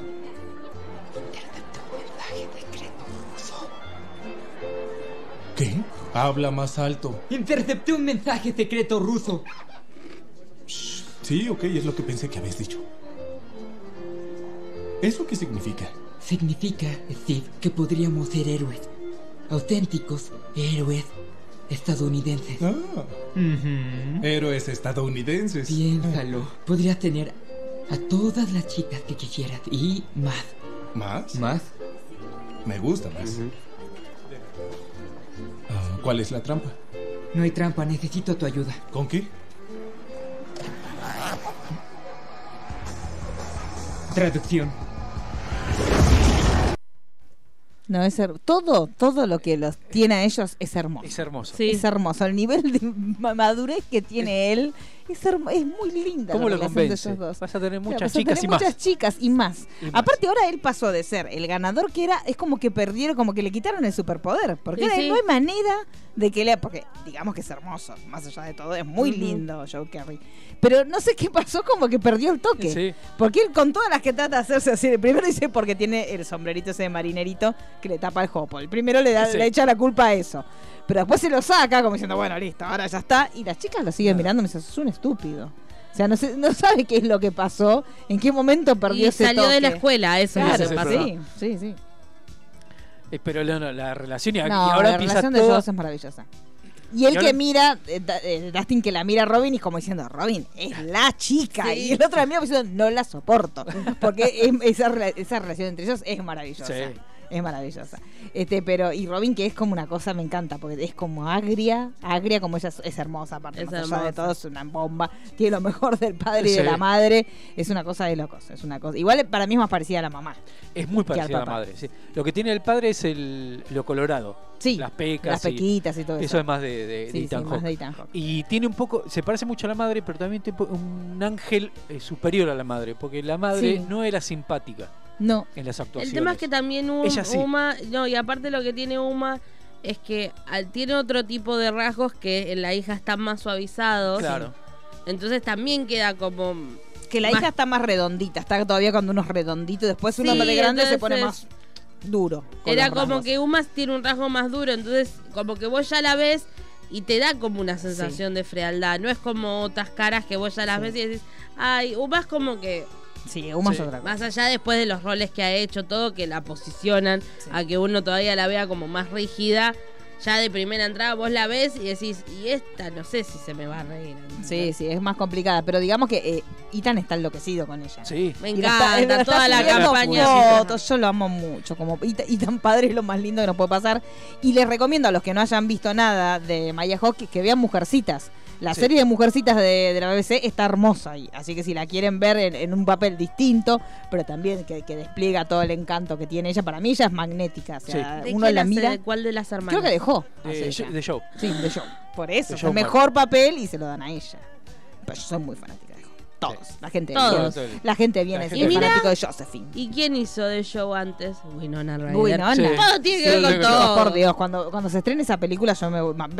Suerte que esto está colchado. Porque me voy a dar la cabeza contra la pared, chicos. Porque aparte que Timothée Chalamet haga de Lori. Como si yo hubiera hecho esa película, chicos. Se, se case como si lo hubiera hecho yo. Hay gente que no le gusta Watson. Sí. Que hay gente que dice como que es medio pavota. Me enteré que tiene como muchos detractores. Yo la banco igual. Es que Hermione Sí. Sí. desde siempre no tiene Sí. con- el que la ama la ama con locura Y el pasión que la odia, la odia con todo, el que ¿no? la odia la odia con todo No hay medios. no hay Pero bueno, ahí vamos a tener un especialote. Sí. Porque ahí vamos tenemos casos cercanos de, de- de gente que la- la Bella y la Bestia Sí. Sí. uno de los jefes uno de los tantos verdad. jefes Sí, la odia. Sí, es verdad que la odia.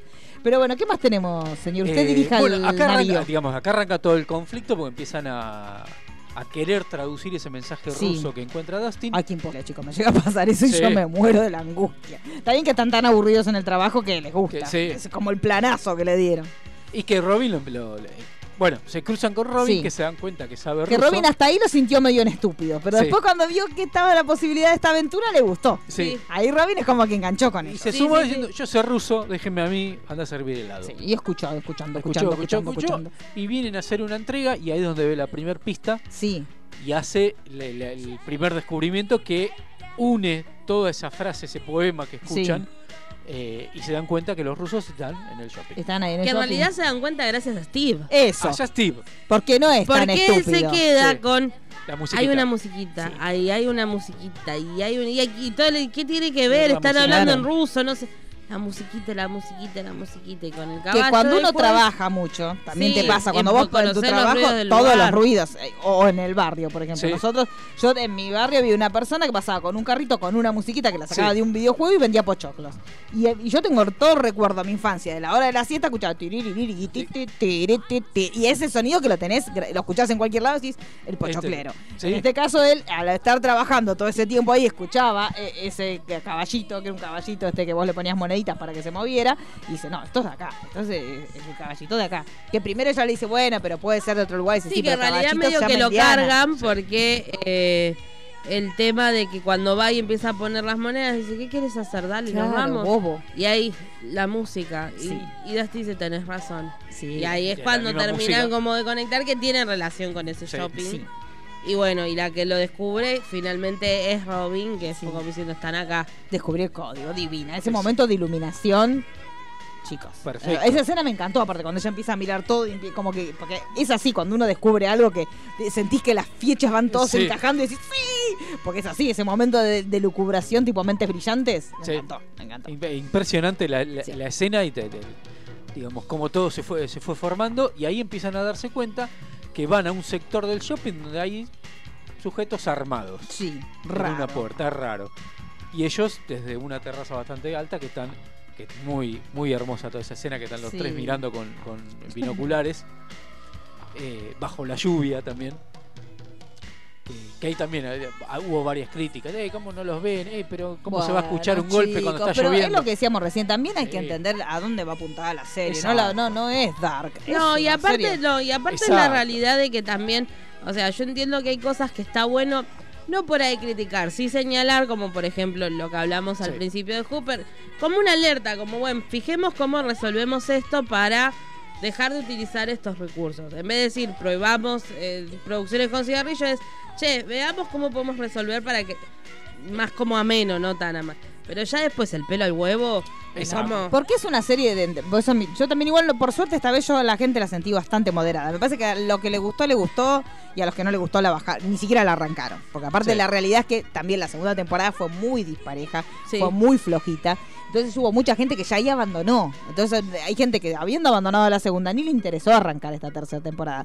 Pero no sentí que fueran tan pesados. Con, No, con no, no, buscarle no. tanta cosita. No. Siento que el que ya estaba, de- porque tenés que estar como desenamorado de la serie, ni la arrancó. Porque de hecho uno preguntaba en redes, ya arrancaron y un montón de gente decía, ni la arranqué. Porque la verdad que la temporada pasada fue tan desprolija, y tuvo capítulos tan feos, este que un montón de gente perdió la esperanza totalmente. Aparte también había... Nosotros.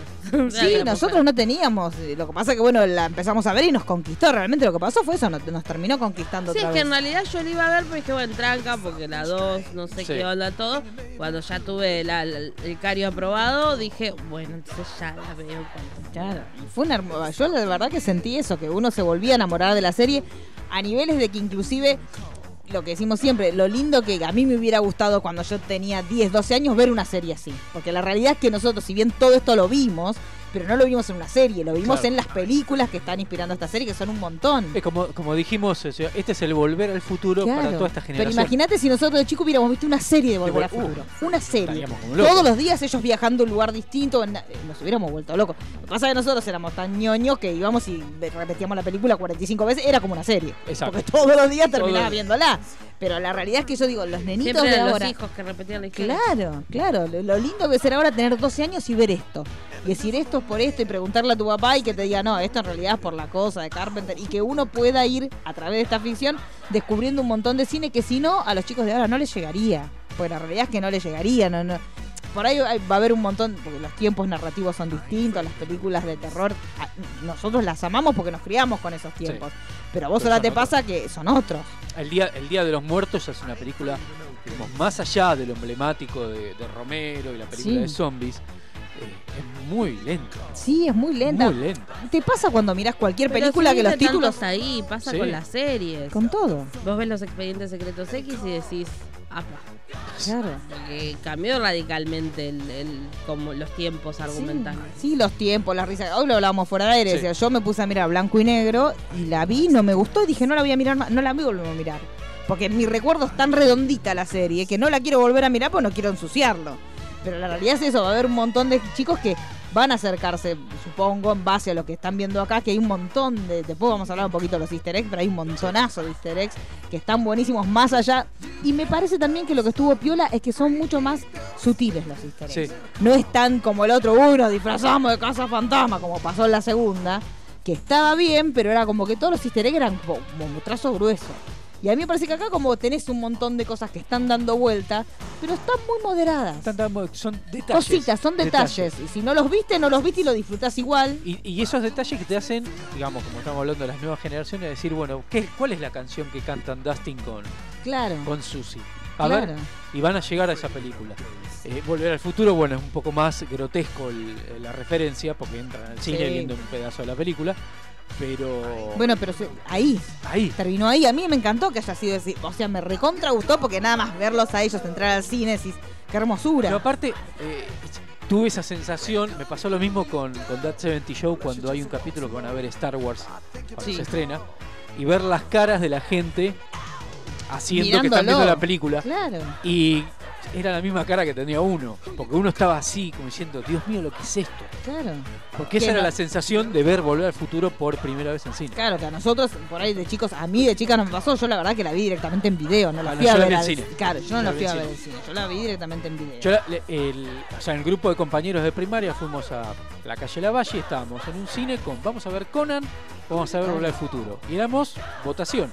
Y yo fui uno de los que dije Conan porque el afiche no me llamó la atención. Mira, ¿quién Mirá, diría? qué Y ahí está la ficha. ¿Quién diría? Y ahora Entonces, tenemos los afiches Así acá. que imagínate cómo salía el cine. Sí.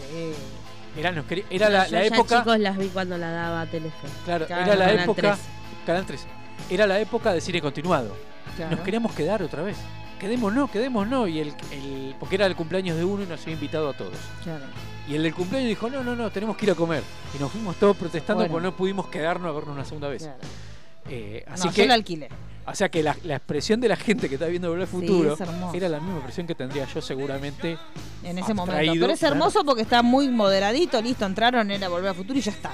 Sí. Listo, no había más, listo, Se se, terminó terminó ahí. la referencia. La referencia abrigada con los eh, cereales de Mr. T que están ahí. sí, pero ya está. Viste, Los de bueno, Casa Fantasma que están al lado. Lo de Gremlins, que hay una hay una caja con una publicidad de Gremlins también. Sí. Que es muy chiquito también la- la- la- el detalle.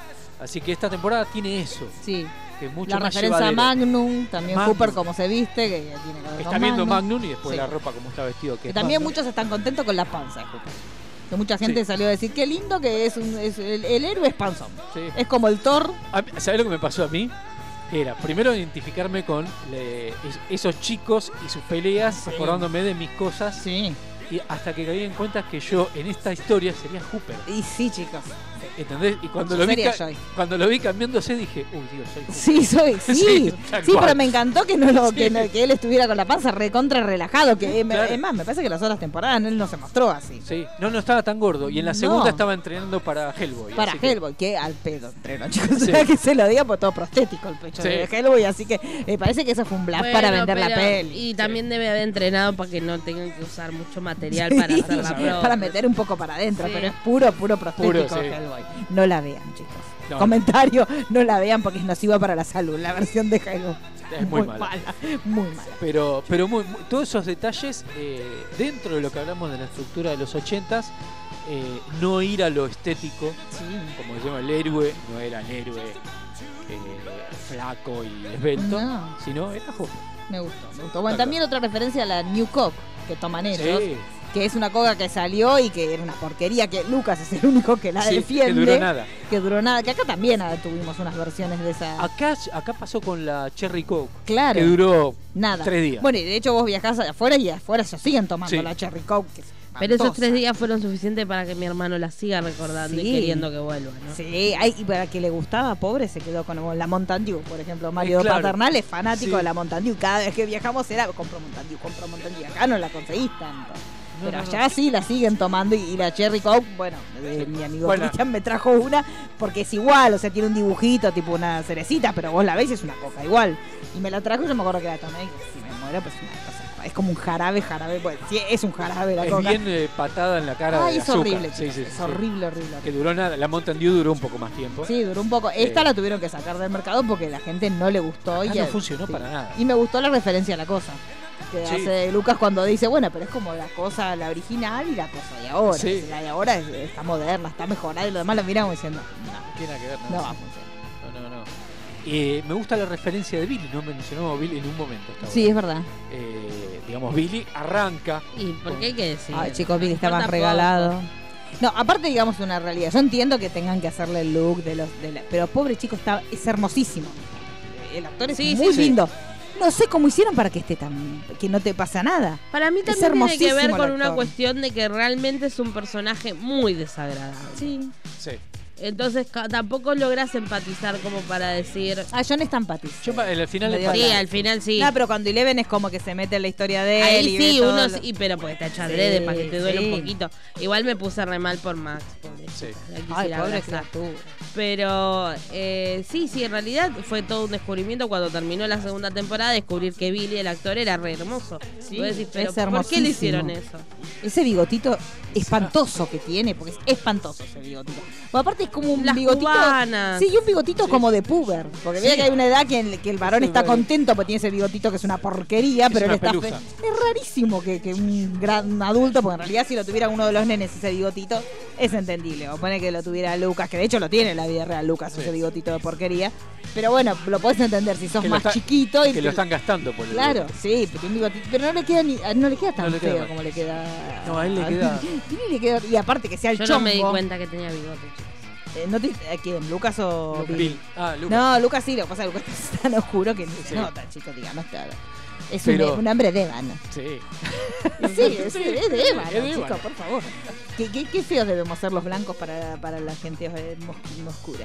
Sí. ¿Por qué esta piel así? Pues yo los miro y digo, son todos tan lindos, tan brillantitos, la piel parece tan perfecta. Nosotros somos una porquería para eso. Bueno, ya, pe- Una hoja papel cansa, una cosa triste. Para ellos som- somos albinos ya directamente. Claro, debe ser horrible. Lucas no vean, no esta porquería, esa piel de mierda. Aparte, ellos parecen hidratados. Vos te, no te imaginas una piel seca. Nosotros, como que una cosa, le das una gotita de crema ya. No se puede. Bueno, comentario bueno, blanco. eh, Bill eh, tiene Sí. su trabajo de guardavidas y Sí. de eh, chongo de Y de chongo mujeres de adultas. la. Sí, sí. Y bueno, inmediatamente ya en el primer capítulo, la, digamos, el monstruo que había poseído a, a Will Sí. Lo agarra Sí. él y lo toma como. Cuando va camino al escarceo con una Claro. de, las, de las madres. Que lo iba a dejar plantado. igual. Sí, bien, porque le agarró el momento de Le agarró el momento Que de- estaba más linda cuando se arreglaba para ir a la pileta cuando se arregló para salir Sí. con él. Yo cuando ella se empezó a arreglar dije, ay, ahora se pone diosa. Y estaba más linda la pileta. Me encantó el maquillaje que hizo la pileta que lo combinó. Es muy yo, chicos, digamos. Porque Sí. se combinó el, el- el color del traje de baño con la Con sombra la- de los sí. Y en este, zapato taco alto en la Sí, sí, no importa nada. Sí. Es así, es así. El zapato de taco alto te levanta la cola, Lola. Lo siento A- en el alma. A cualquier lado. Claro, chicos, a todos lados. Pero bueno, yo cuando se, y cuando se vistió para salir con él, más allá de cómo se maquilló, el, pe- el vestido ese que se puso una tristeza. Sí. Está bien, no se podía vestir muy así prostituyente porque si no el marido se iba a dar cuenta, pero vale, metió una cosa un poco más sepsi. Estaba recontra más sepsi en la pileta, Sí. Que era la más linda de las mamuchas. Sí. La que estaban ahí, era la más linda. Y me, me gustó la escena esa. Cuando Que ella debe se tener arrepiente. 20 años menos que nosotros, lo sabemos todo, ¿no? Sí, más o menos. Eh, me gustó la esena en la que se arrepiente cuando ve al Sí. marido con la nena durmiendo. Pobre estúpido. Sí. la cara de ese. Más sí me quedo. Y que ahí la ves empezar a apostar de vuelta por ese matrimonio porque empieza como a forzar salidas y, y, y esa cosa de los tres, porque quedan tres, porque los otros dos andan a saber por dónde andan. Eh, muy buena esa escena también, cuando están en la rueda. Ay, sí, chicos. Muy, muy Eso, no te, eso que vos te agarrás, pues yo, yo no soy muy de parque de diversiones, pero tengo bastante miedo. Pero no tenés de dónde agarrarte. Sí, tenía Esa que daba vuelta, pero ellos se agarran de la manito. Claro, no, tienen. em, Pasa que también el- el- cambiaron los métodos de seguridad. En su Claro. momento era. Parados, porque me Sí. veo tan parados así con las Están manitos parados, muertas. están como ladeados y en Sí. realidad- no. Claro. Y es que en realidad tampoco es necesario un control de seguridad porque, o sea, sí, Sí. es necesario. Pero en realidad creo que está pensado, porque viste que están como acostados. Sí. La fuerza centrífuga que hace el aparato hace que eh, No te caigas. No te caigas si vos Para estás adelante. acostado. Claro, claro. En cambio, si vos por ahí que ahí sí te podés lastimar, pero viste que a todos le hiciste acuéstense y quedan como así como en 45 Sí. grados, el giro debe hacer que no se muevan. Claro. Igual tienen como unas barritas. Sí, una- Sí, raro. pero muy. Muy chiquitito. Como el, el- el juego de acá de Little Park que tuvo Ay, el sí, que era una barra. Sí, y sí, listo. chau, nos vimos. En el Parque de la Costa hay un montón que son Sí. barras. chicos. Sí. Sí, no. Pero bueno. Eh, entonces ahí ya el, el personaje de, de Bill es poseído Sí. por, por- por este fragmento Sí. de- del monstruo y ahí empieza la invasión de los cuerpos. Sí, es verdad. El, el homenaje body- a la película porque es, es muy similar todo. Sí, muy- Y aparte muy yo me acordé mucho que, que hace poco vi Aulas Peligrosas y fue como... Sí, Sí. es muy parecida Es también. muy parecido. Y muy carpenteriano el uso de la niebla y la luz azul, está muy. Hermoso todo. Bueno, ahí y ahí yo sentí como que elevaron un nivel el tema de lo que habíamos visto que la otra que era como más inocentón. Sí. Este, y acá me pareció como que ahí sí empezaron a marcar como un caminito más gore, como más que es- el que le guste se puede empezar a meter. Claro, y me, me gustó eso que tenés en la primera temporada, el monstruo es, es una cosa, en la segunda es otra, en la tercera es otra, es como que también no solamente los personajes van evolucionando, sino está la maldad Sí. evolucionando, el monstruo ya es otra Sí, cosa es otra completamente cosa totalmente y distinta. mucho más agresiva. Sí, sí. Eh, así que, bueno, Bill pasa a ser otra persona ya, Sí. totalmente Desquiciado. desquiciado. Empieza a armar su, su ejército con una de las compañeritas de Sí, porque en realidad. Bill empieza a funcionar lo que no pudo hacer el Man Flyer la temporada anterior, porque en realidad el bicho lo vimos, pero nunca llegó como a salir del todo porque Eleven cerró el portal. Claro. Sí. Entonces ahora es como que ya tiene las herramientas. Es como que sería el Dermogogon, sería como, no sé, un, un espía que manda Claro. para controlar. Ya le avisó cómo era la cosa. Claro. En la segunda él quiso entrar, no le dejaron y ahora dice, bueno, hasta la mía. Claro. Y salió. Claro, y los humanos se vuelven emportadores.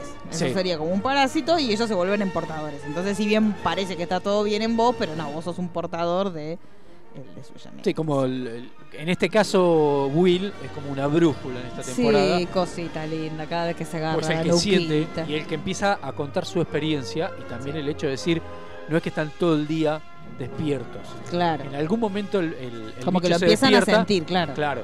Y ahí es donde toma posesión del cuerpo. No, y Entonces, aparte me gusta porque justamente eso se da como en contraposición a un momento muy de crisis de Will, que, que se enojó con sus amigos por el tema del noviazgo todo, rompe, digamos, lo que simboliza su La infancia. casita.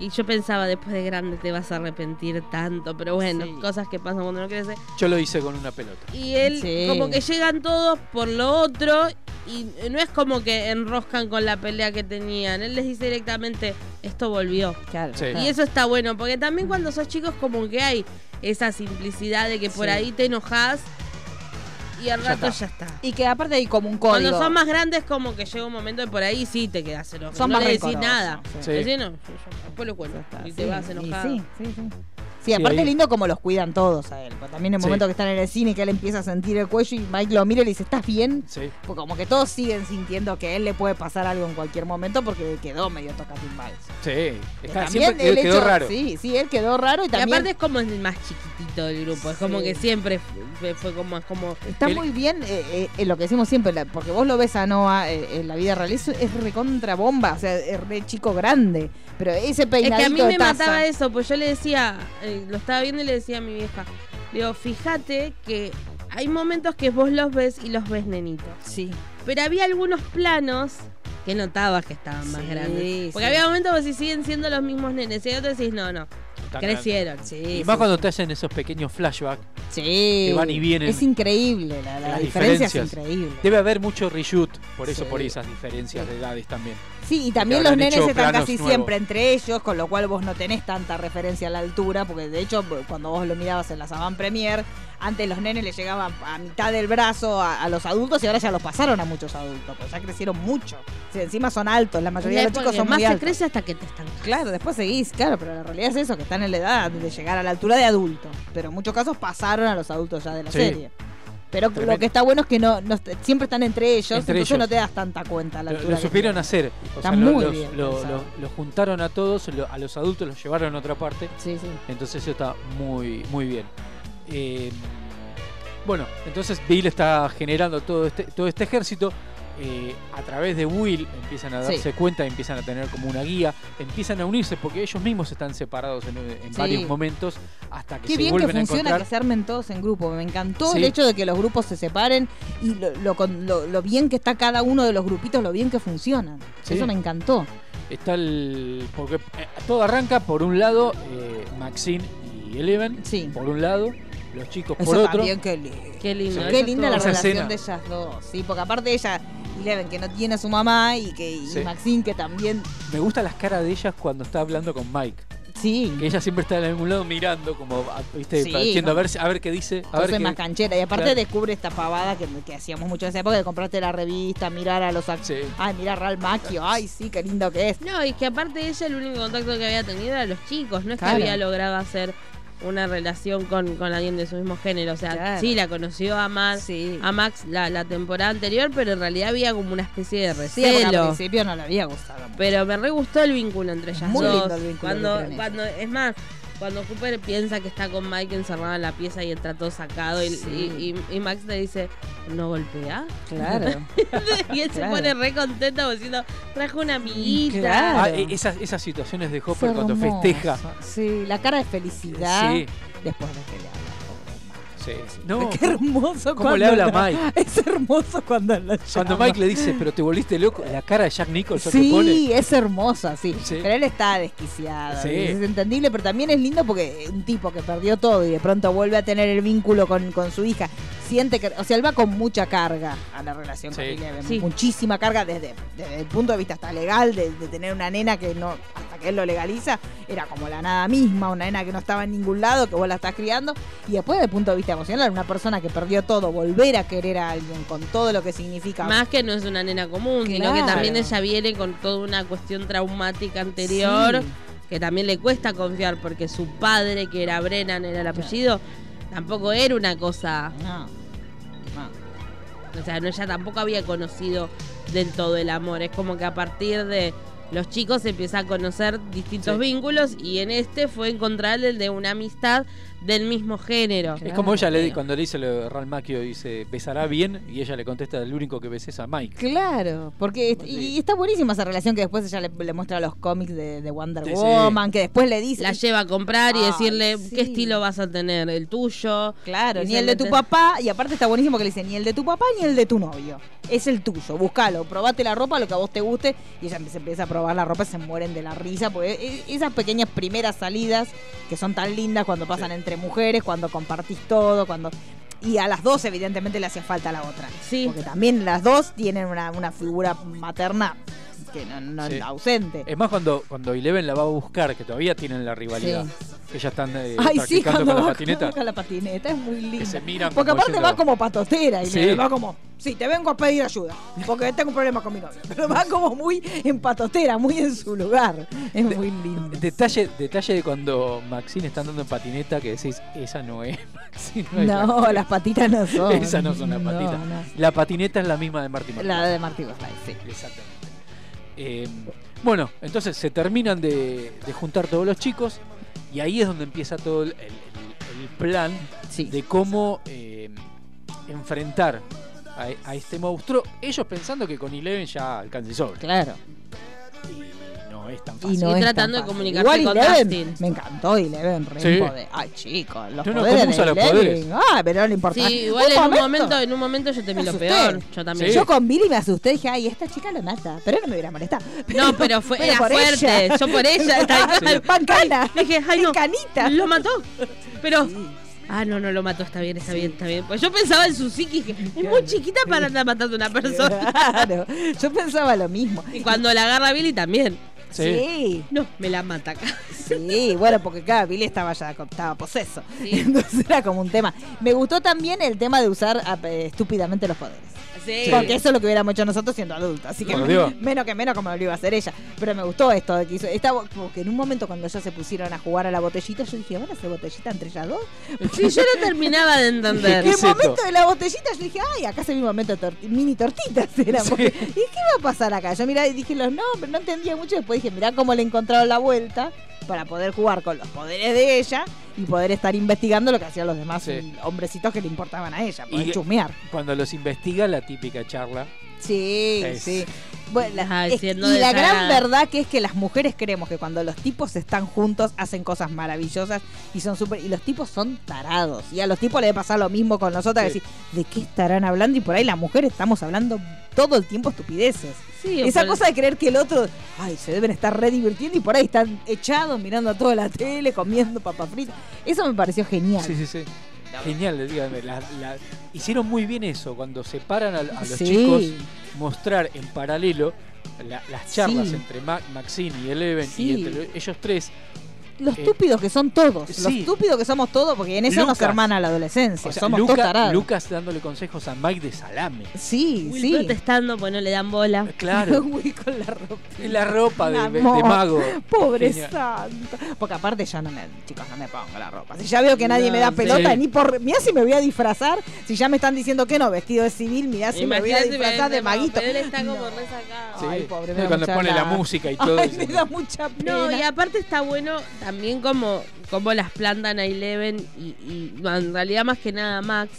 El hecho de que si bien, digamos, tienen toda la misma edad y todo, como ellas son un po- eh, es un poquito menos inocente que, que los nenes. Como que los nenes siguen siendo medio pavote. Sí. Y eso también es algo como Eso- medio hasta biológico, de que la mujer como que madura un poco más rápido que el hombre. Entonces está bueno, porque es como todo está cuidado. Sí. Y ellas en el shopping es una diversión, porque Sí. aparte, como vos decías, usar los, los poderes en, en pavadas, Ay, cuando sí. las chicas que la miran mal y va y le tira la soda. Sí, cuando están. Y cuando se cruzan en el shopping es genial, porque la genial. historia de la abuela y el... eh, eh, eh, sí, sí, vinimos a, a, A, a comprar algo y algo para vos un también. regalo con 3 dólares. Con 3 dólares. Sí, el aparte- osito. Cuando- Ay, el osito. el osito de porquería, chico. Y aparte me encanta. ¿Cuánto sale y sale indignado? ¡300 dólares el osito! Vos lo ves, este osito es una porquería. Y él iba todo emocionado. Pues, el claro, eso regalo re- que le iba a abrir las puertas a amigarse. Claro, y esos regalos de adolescencia también, que Sí, son horrendos. Son re Porque feos. no tenés todavía el- Porque no tenés plata. No tenés plata y no tenés Sí. todavía el gusto. No, y habilitado. aparte por ahí con suerte, por ahí le puedes decir a tu papá, me habilitás, pero también te da vergüenza. decir, me Sí. das plata para comprar un regalo a mi novia. Era como medio que te da vergüenza. Pero no, no, o sea, ese... Es hermoso. Co- ¿Cómo están todos esos detalles? Sí. O sea, vuelvo a lo mismo, a lo personal, a lo que, a lo que uno vivió. Sí. Y empezás a reflejarte en un montón de situaciones, discusiones con, con- con tus amigos, discusiones con tu primera novia, discusiones cuando tu primera novia es parte del grupo, cosa que me pasó a mí. Claro. Entonces, todos esos planteos dentro del grupo.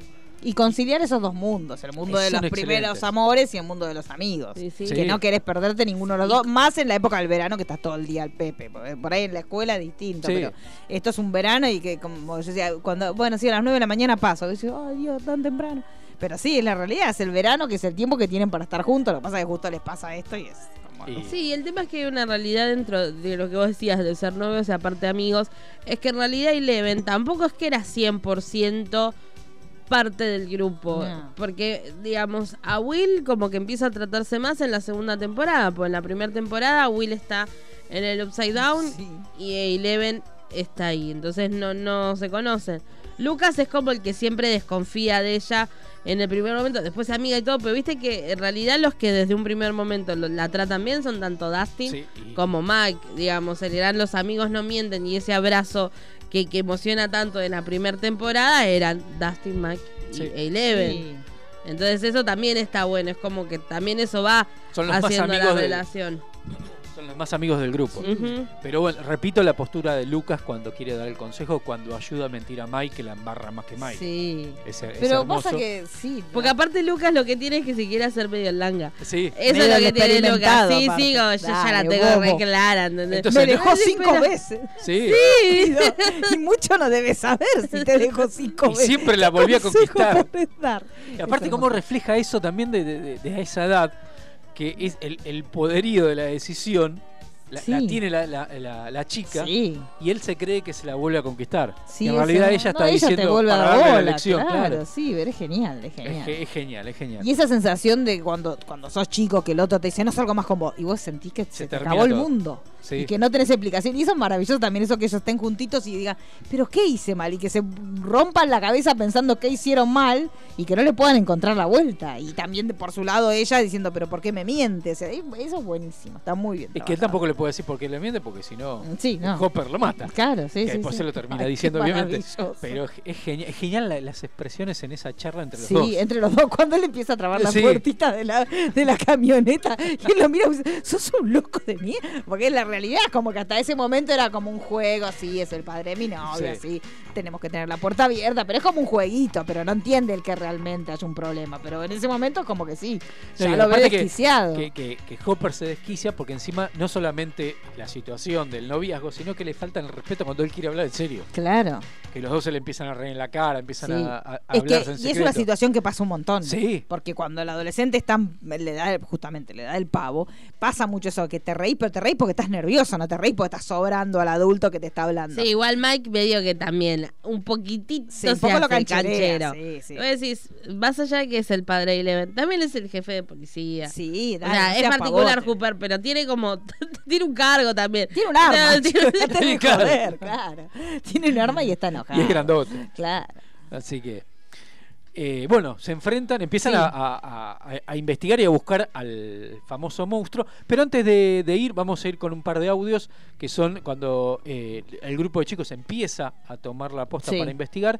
Y cuando, porque tampoco hablamos de toda la investigación de los rusos, que están Steve, Robin, y Sí. la reclutan a la hermana A de Lucas, a Erika, Erika, sí. que es también otro de los golazos de esta Sí, temporada. Así que escuchamos esos audios y volvemos. Sí, y es Erika eh, teniendo una charla con Dustin, reconociendo, no reconociendo, sino Dustin diciendo, sos una nerd". Hermosa.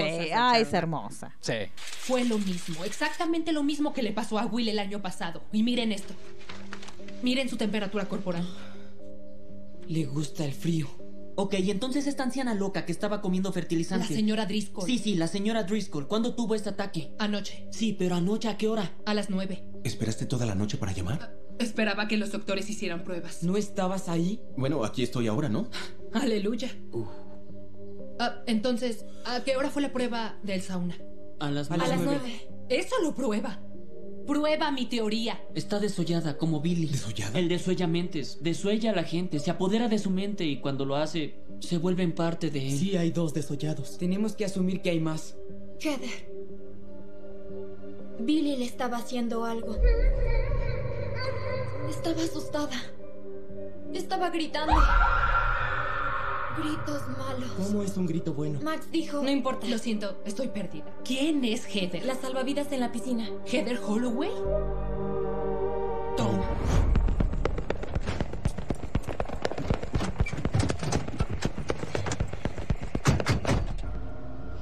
¿Huelen eso?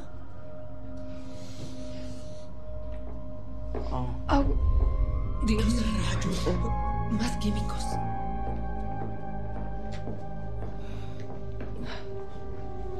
¿Crees que han estado tragando esta mierda? Sí, eso les dio una obsesión por la limpieza. Pero el año pasado, Will no comió químicos. ¿O sí? No. Esto es algo nuevo. El señor Clark, quinto grado, pensemos, ¿qué pasa cuando mezclas varios químicos? Creas una nueva sustancia. ¿Qué tal si están creando algo? ¿Dentro de ellos? Es decir, bueno, si bebes esta mierda te matará. Sí, sí eres humano. Ayer, Tom tenía un vendaje en la frente.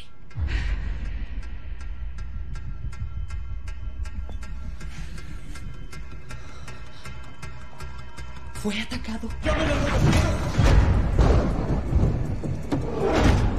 La señora Driscoll no paraba de decir, tengo que volver. ¿Qué tal si el desollamiento ocurre en otra parte? Debe haber un lugar donde todo esto empezó. Una fuente. Un lugar que no quería que viera. Si encontramos la fuente, tal vez podamos detenerlo. O al menos impedir que se esparce y que haga lo que sea que esté haciendo con esos químicos. ¿Cómo lo encontramos? La señora Driscoll. Si tiene tantas ganas de regresar, ¿por qué no la dejamos?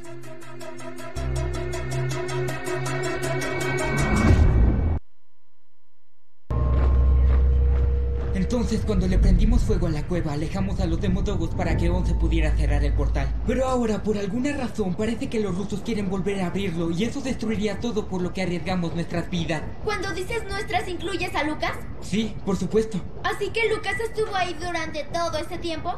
Sí. Mi hermano Lucas Charles Sinclair. No te creo. Espera, ¿entonces crees todo lo de Once y el portal y los demodogos y el desuellamente? ¿Pero dudas que tu hermano haya estado ahí? Es correcto. Tiene sentido. ¿Necesitas ayuda con eso? No, Te está tomando algo de tiempo, así Sí, no que... me digas, Sherlock. Mira, si no encontramos una forma más eficiente de parar los ventiladores, no conseguiremos ayuda y tus amigos de los helados estarán jodidos. Sí, seguro lo estarán con esa actitud. Dios. Solo soy realista. Es decir, hemos recorrido 500 metros en 9 horas.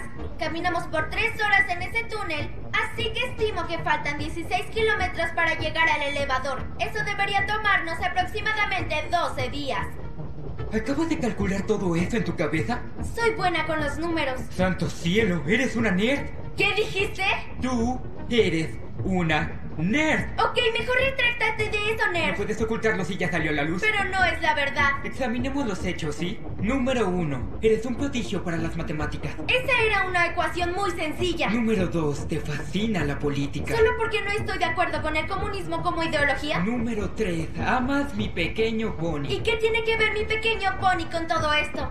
Recordemos la última aventura de los ponis, ¿sí? El malvado demonio centauro Tare convierte a Applejack en un dragón en el castillo de la medianoche y luego Megan y los ponis usan la magia de Muchik para derrotar a su arcoíris de oscuridad y salvarlo de una vida de esclavitud. Ni siquiera el rosa del mundo puede ocultar que los centauros, los castillos, los dragones y la magia son temas nerd prototípicos. Por eso, mi pequeño pony es para nerd. Y por eso, tú, Erika, eres una nerd. ¿Y cómo sabes tanto de mi pequeño pony? Porque soy un nerd.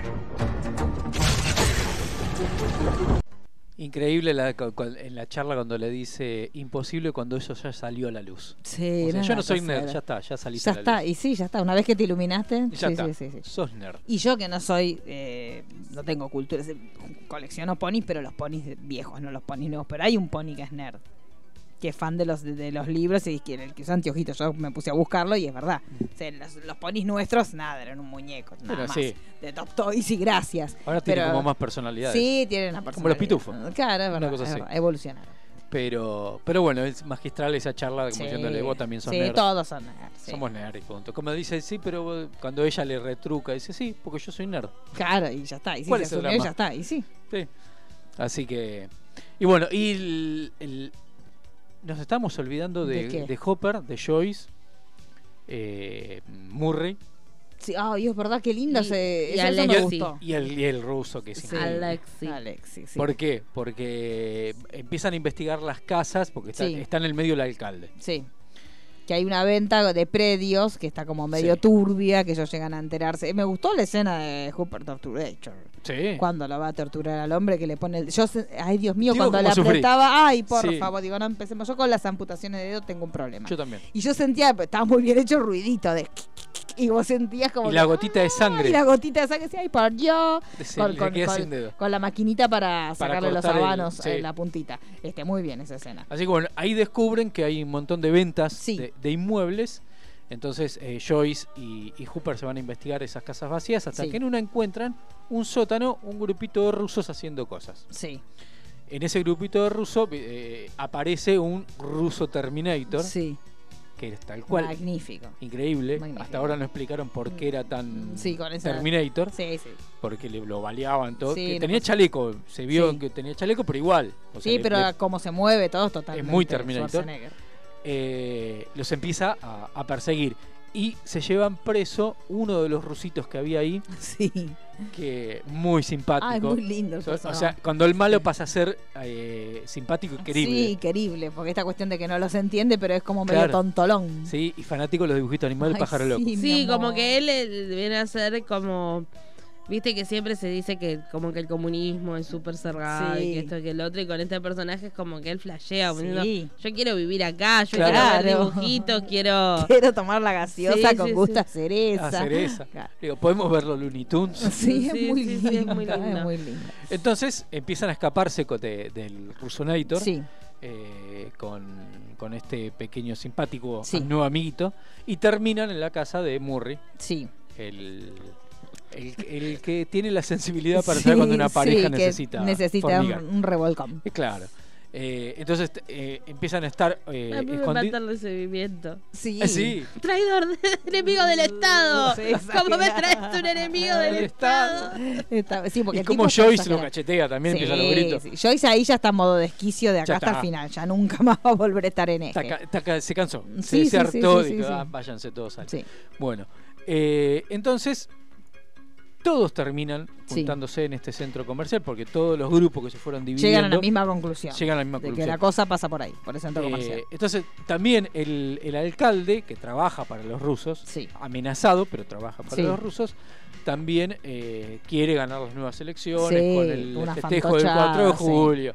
Y toda, que ahí coincide la salida de la mamá y el Sí, papá de. tratando de recuperar lo que quedaba. Sí. Juntemos la- los pedazos y armemos. En algo. la rueda de la fortuna, que Sí. la nena empieza a ver como Ay, el, por el Dios. monstruo se empieza Ah, a eso me encantó. Esa Excelente. escena es genial. Genial esa escena. Que la madre pagó al que maneja la. Sí, para la que se, yo me llegas a hacer eso y te pego una. Te revoleo para abajo. Te Si, tiro. si tu momento romántico consiste en dejar la vuelta al mundo a la parte de más arriba y dejarme a mí, te mato.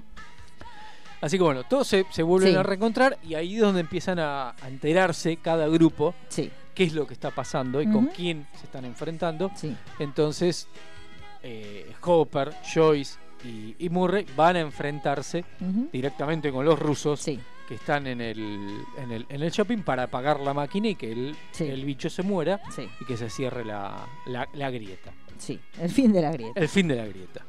Y todos tienen que llevar a la casa de Murray a Eleven, Mm. pero eso no termina pasando porque cuando se va el grupete a apagar la máquina se, la- se pudre porque Sí. llega el monstruo y empieza a romper todo. Sí, una locura. Y ahí empieza toda la, la situación con Eleven que empieza a perder los poderes. Sí. Porque ya había, en el, en el encuentro que habían tenido en la cabaña de Hopper, Eleven queda infectada de la Sí, pierna. ay, la- chicos, la escena esa. Ah, Chicos, la escena esa, por Dios. Porque a mí me causó mucha gracia como Jonathan metió cuchillo como si él fuera, no sé, cirujano. Pero aparte le, le mandó con, digo así, Sí, sí. por Dios, chicos, esa cosa que son todos chicos haciendo cagada. Porque vos lo mirás y decís, ay Dios, ¿qué están haciendo? Porque el tipo metió cuchillo como si él supiera. A mí me decís, tenés que cortarle a alguien, digo.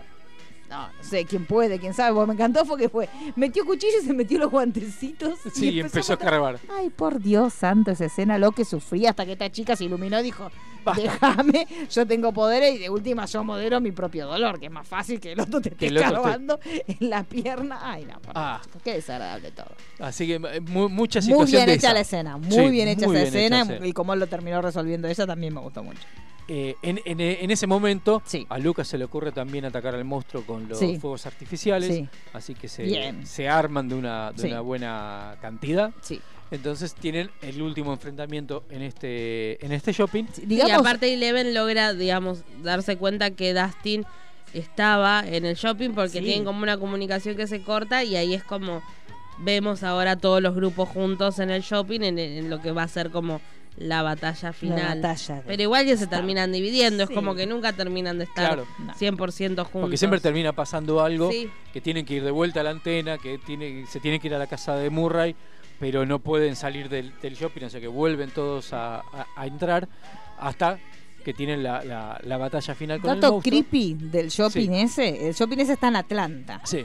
Y eh, hace un, el año pasado apareció una mujer muerta en, Ah. un- en uno de los locales de comida de ahí. Una chica que había desaparecido, había estado unos cuantos días desaparecida y en determinado momento encontraron que el novio, después de haberla tenido unos cuantos días cautiva, la sentó en, una, en un local de comida abandonada y la dejó ahí. Ah, qué Creepy, lindo. creepy. eh, de Ah, qué lindo lugar eligieron. Sí, sí, sí, sí. Sí. Un lugar Atlanta que por eso en realidad lo que tuvieron que hacer es armar los locales de Gap, o sea, un montón de, loca- de locales los tuvieron que hacer, pero en realidad el, el- el shopping así como está sigue funcionando. Sí. Lo que pasa es que no hay no- mucha gente, entonces lo usaron para poder Claro, filmar. Casi un shopping chiquitito. Y de hecho ¿no? filmaron en días que la gente estaba. Adentro Sí. de ellos contaron que la filmación la gente estaba en el shopping. Lo que pasa como había tan poquita gente, era como que bueno, como si vos estás comprando en un lugar medio desierto y ves que arriba están filmando a alguien, la gente no no, le dio mucha bola, claro. Pero la realidad es que sigue estando. Eh, entonces, bueno, se enfrenta con, el- con este monstruo, a lo cual, eh, digamos, el único que quedaba en pie de todos los humanos esclavos, porque se fueron eh, deshaciendo, como pasaba Sí. con las ratas, empiezan Sí, como a, a tener reventar un y- colapso, y, se convierten en una cosa mayor. y se convierte en una cosa mayor, es eh, Billy. Sí. Que es como el manda más Sí. de, ese, de ese grupo de, de comandados. Sí. Eh, así que tiene la última batalla con Eleven, que Eleven le hace ver Sí, ay, sí. como su yo verdadero. Entonces ahí es como que Bill hace el último acto de heroísmo y se enfrenta Sí. con el monstruo para defender a Eleven. Mientras en el, en el sótano empiezan a a apagar la máquina. Hopper se enfrenta por última vez con Rusonator. Ah, momento de pasarla mal. Sí. No, no, no. Y que bueno, eh, nos, nos La muerte de Billy nos dio lástima, pero tampoco está. Sí. Porque hacía dos minutos lo habíamos empezado a querer. Era como Sí. que tenía poca antigüedad. Era como, uy, qué cagada. Ah, Vale, bueno, pero tampoco lo quería tanto. Sí. Me dio lástima por la hermana. La hermana. Eso Sí. sí, por la hermana sí, con la, con la carita que pone ella, como, ay, no. Y sí, Y porque aparte que está hecho mierda y ella le dice despertar. Amiga, Sí. mira cómo tiene la remera. Yo no sé, la esperanza es lo último que se pierde, pero esa remera era blanca. Por, ese, por ese agujero pasó una autopista. Porque, amiga, claro, ese agujero metes el skate, déjate de joder. Claro, pobre hombre, la verdad. Y viene la batalla final, digamos, Sí. con Rusonator, que termina muriendo Rusonator. Nos damos cuenta que no era una máquina. Sí, sí, sí. Eh, y queda Hopper atrapado Sí, entre sí. el colapso de la máquina. Mirándola, mirándola a Joyce, que a partir de ahí dijo, bueno, me hago monja.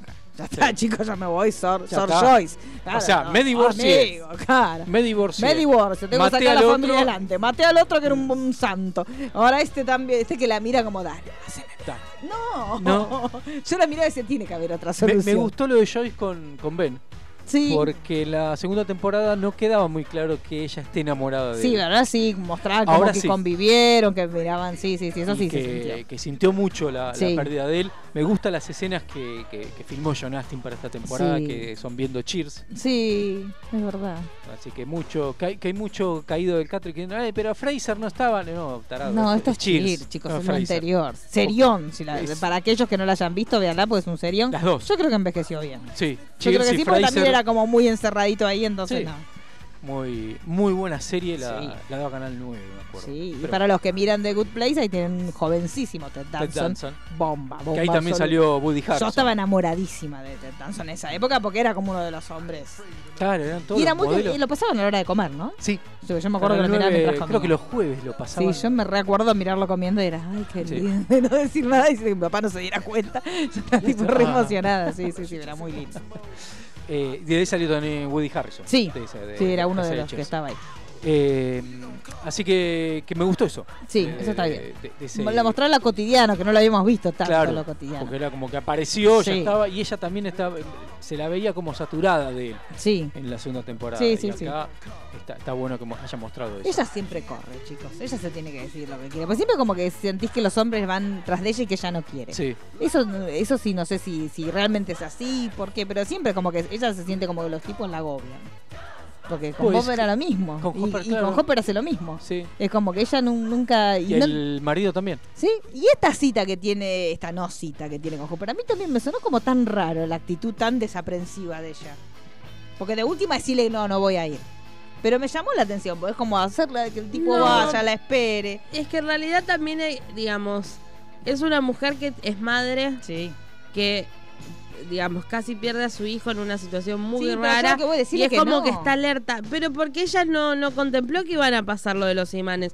No es que no fue porque no quería ir. Ay, pero me da. Ella no, quedó si como vos tenés mal- una cita con alguien, andás mirando los imanes. Le decís Y si que se le cayeron. lo Y, pero si vos tuviste a tu hijo en el Upside Down. Lo voy y a toda buscar. una investigación No, te pobre hizo- gordo. No, el no, gordo yo está. la, la banco en un bar. No, No, no, yo la banco yo. el bar. No, Pero no eso. puedes ir a avisar y después venís y así. te No podés se dio el cuenta, porque ella se fue de día a ver el otro y se quedó. Ay, no, a mí me da pena. Y no había celulares, también tengamos en cuenta No, eso. eso sí, pero me Da- da dato pena. hermoso. Que suena cuando va a la casa del profesor. Pero no dice Mai No, otra dice Mai versión. Guanchonga. Sí, como es la otra misma versión. música, pero se ve que no tienen par de ella. Guay, Guanchonga. Sí. Era como otra cosa, no dice Sharona. Esa es una versión libre. sí, sí, es una Pero versión la, libre. la, la- la misma canción de, de Reality Bites. X. Claro, Sí, Reality Bites. donde ella bailaba. Exacto. Y después también el nombre de la guardavidas, eh, Heather. Sí, Heather. Hoy es jueves. No, no, pero sí, Me- me- tenemos. Me descoloco. Eh, eh, Heather, que es el personaje de las Heathers, también que trabajó Winona Sí. Ryder, así que de eso está repleto. Sí, eso está re esta bien. temporada y muy bien, como ya habíamos dicho. Eh, ¿Dónde nos habíamos quedado? Ah, bueno, están con la máquina y el hecho de, bueno, eh, Joyce, ahí, activa la llavecita, cerrar la máquina y yo la quedo. Sí. Ay, Dios mío. Encima ella que es Brasicorti. Sí. Nunca va a llegar a apretar las dos llaves a la vez, pues por eso bracito que tiene. Sí. Pero sí llegó. sí, Hermosa la, la foto de, de backstage de ellos tres. De ellos tres Como los colimbas se divierten. Y aparte me encantó también que tengan, eh, los trajes tienen agujeros. Sí. Los trajes de los. O sea que se ve que han tenido historias esos trajes Sí, sí, de, sí. de- Es de rusos, genial, aparte ella muy rusos. chiquita entre ellos dos. Ella, es- ella es la chiquita. nada misma. O sea, ella en toda la- esta serie, eso me encantó también, porque ella es muy así como desarreglada, no le importa nada, pero es chiquitísima. Sí, sí, es muy al lado de cualquiera. Yo creo que Sí. hasta si la pones al lado de los chicos, ahora los chicos Sí, la, sí, sí, pasan ya la pasan. montón. Sí. Es muy chiquitita. Y bueno, termina ya venciendo Sí. al, al monstruo por tercera Sí. vez. Y bueno, la pregunta, Eh, bueno, Hopper. nosotros pensamos, yo en el momento ese pensé, No sé, yo no La pensé, fue. yo lloré. no, yo lloré, pero dije, ya está, fue, porque esa, esa, esa miradita es muy de, ya está, matame, Y matame. es como no queda otra solución, hay Sí. que cerrar esto. Claro. Sabemos lo que esto trae. Sí. Entonces, digamos, que ahí salieron un montón de teorías. Y sí, hay un montón Sí, de teorías. Tenemos la que sostiene que Hooper está vivo, pero está en Kamchatka. Sí, Sí. Vuelvo loca, adentro.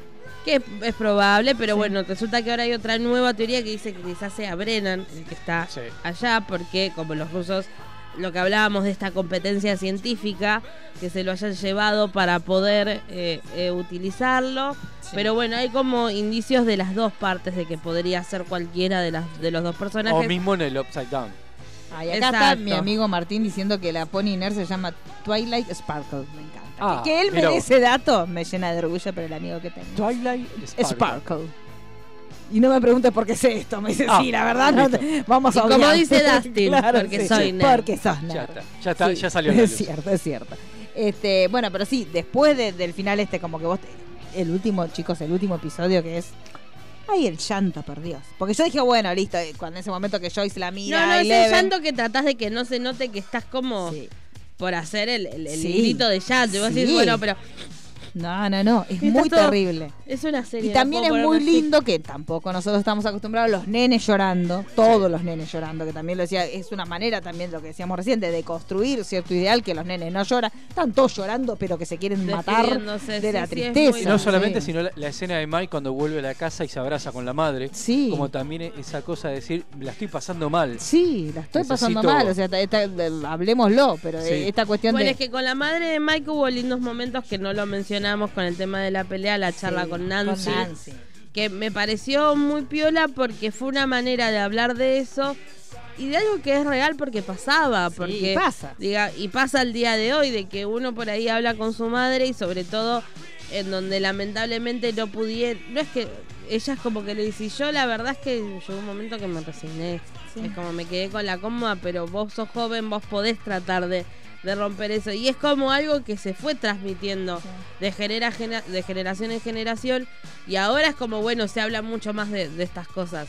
Pero era como que siempre la madre quería que la hija pudiese Sí. ser como mucho más que lo que ella llegó por los mandatos, por esto, por Sí, lo otro. que siempre las conquistas Entonces me pareció como re natural, cero forzada. Y después también cuando la abraza a Mike, entonces dije, bueno, está bien, la Sí, quiero un claro. poquito a la mamá. Sí, sí, no, el papel de la madre en este, en, eh, desde seguir luchando por su matrimonio, más allá de Sí. entregarse a lo que le toca, Sí. eh, ya de, de- de no vivir en la, en la fantasía, y también em- empezar a escuchar a sus hijos y esa, ese apoyo mutuo entre, entre madre e hija.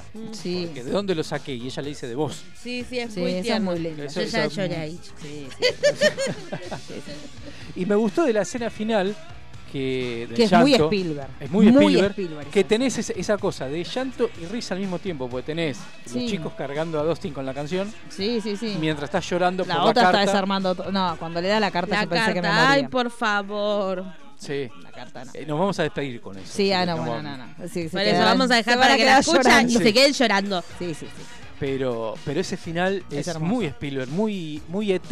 No Sí, sé por no, qué, muy pero muy ET. Sí, sí, muy, sí. muy lindo. Ahí, bueno, muy lo que decíamos, todas las referencias, que hasta a mí yo siento que en eso sí evolucionaron en cuanto a la primera temporada, que eran tan burdas y tan de trazo grueso, ahora las sentís como que ellos se inspiraron en el en cómo mostraba y con- esa como narraba. Spielberg, pero no es que pusieron un muñeco, ¿entendés? Claro. Antes era puso un muñeco, listo. ah, Sí, y jugando con el Claro. halcón milenario. Claro, ahora no están haciendo eso y están captando el espíritu de todos esos directores que, que cuando ellos eran chicos los inspiraron y, lo- y están narrando de la misma forma. Entonces, por eso, para mí el último capítulo es maravilloso por eso, porque ya no es el easter egg de la pavadita puesta en una repisa, sino el aprender a narrar como Sí. narraron esos directores que a ellos les gustaban y no te estoy hablando solamente de la parte emotiva de Spielberg, sino de, de Carpenter, De Lynch. Hay un montón de. Porque de está todo mezclado. O sea, Claro. tenés, tenés, tenés de todos los Es estilos. que es la, creo que es la, la, la temporada que mejor tiene realizadas todo lo que son las escenas de terror. Sí, está muy La bien. del hospital. Las actuaciones, el- el- Todo, las la expresiones. verdad que Todo. todo. Para mí en eso es mejor que la primera. Es Lo, lo que hablamos de los poderes de Eleven. O sea,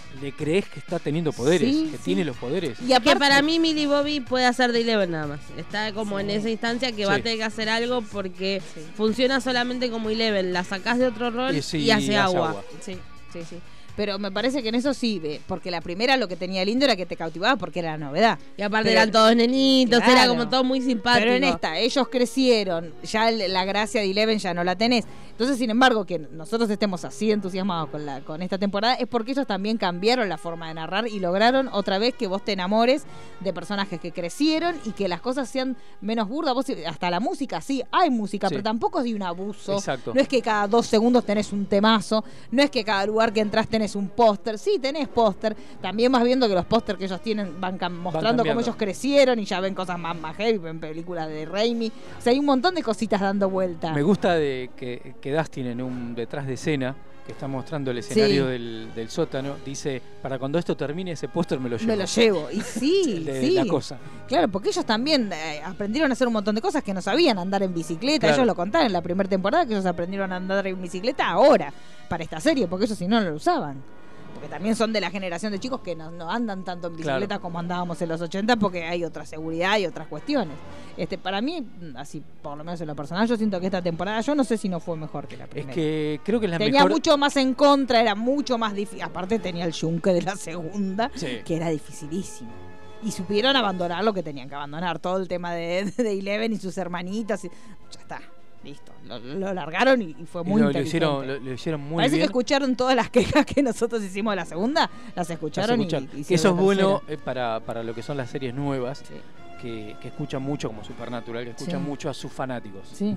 entonces toman desde dar un guiño a lo que piden los fanáticos y no lo pueden hacer por guion o por lo que sea pero te dan un guiño hasta lo que nos gusta Sí, y sí, te lo sacan Sí, sí, sí. en el caso de Supernatural Lost o sea che, qué personaje nos gustó listo lo matamos Ya está. listo no no hay y acá pasó exactamente Sí. lo mismo y hasta por ahí mejor hecho todavía Sí, sí. en esta temporada y me parece que la mejor Igual de las tres ver, es esta chicos. ¿cómo No podemos cantar victoria. Esta temporada sí podemos. No, esta, Esta esta. temporada No podemos sí. cantar sí, de sí, la cuarta. No, de, la pero- cuarta. de esta sí, yo nosotros en esta ponemos la mano en fuego. Sí, sí, la sí. cuarta no sé. Es más, me, me adelanto que no, no me molestaría que en la cuarta, eh, por cuestiones de la vida, no por cuestiones actorales, Sí. sino cuestiones de la vida, alguno de ellos no aparezca. O aparezca ser, como aparece o como, apare- como aparece la novia de Dustin. Y bueno, por ahí 20 pasa, segundos. hay dos que se están mudando. Claro, Sí. no me, eh, me encantaría que lo puedan Entonces hacer. hay que ver Sí. si se va a poder centrar, como todo empezó en Will, y, y la historia de Eleven, por ahí correrse de la ciudad e ir hacia Eleven y Will, y que el resto juegue Sí. como más de, de recurrente. Claro. Pero habrá que ver, para mí en realidad, para que quede redondita, deberían empezar a decidir que la próxima termine. Sí, ellos supuestamente decían que, que había una cuarta y una quinta. Una cuarta y quinta. Eso sería el plan. Pero bueno, dice que la quinta Si está va a ser como, como, la. 2, que la cierran. Claro. No, no, pero para mí ya está, ya, ya ellos evolucionaron Sí. y no van a volver a. No, no, no. no. Es no más, creo. con el hecho de ya la quinta, si los chicos tan grandes ahora, en la cuarta, Si no, van a tener que filmar todo ahora. claro, o sea, sí Tienen o sí que van a tener meterle que- sí o sí. Por lo menos hasta el año 87 llegarían. Sí. Pero, pero bueno, hay que ver. Ellos dicen, la, en la, la quinta está como un plan, pero no sabemos todavía. Claro. Lo, lo que sí, lo que se viene inmediatamente es la cuarta. Sí, eso seguro. Sí, eso es un hecho. Así que bueno. Bueno, llegamos hasta acá. Llegamos hasta el final. este- de la- está- estamos teniendo todo lo que. Está entrando gente, chicos. Está entrando- Estamos sí, sí, sí. cerrando porque está entrando todo lo que es el Demogorgon. Cerrémosle la puerta a los Demogorgon. Así que no nos presentamos nunca. No. Mi nombre es No, Mariano Core, ya no hace falta. importa. Arroba piripipi y listo. Piripipi, Y el piripipi. Y bueno, nos vamos escuchando Sí. eh, la emotiva, hermosa Carta. carta. Que yo me voy a sacar los auriculares, pues yo la voy a escuchar y yo lloro. is not dead, digamos eso. Esa es la frase. Adiós. Hay algo que quería hablar con ustedes. Sé que es difícil tener esta conversación, pero me preocupo mucho por ustedes dos. Y sé que ustedes se preocupan mucho el uno por el otro. Por eso creo que es importante establecer estos límites de ahora en adelante. Para poder construir un entorno donde todos nos sintamos cómodos, seguros y en confianza para compartir nuestros sentimientos.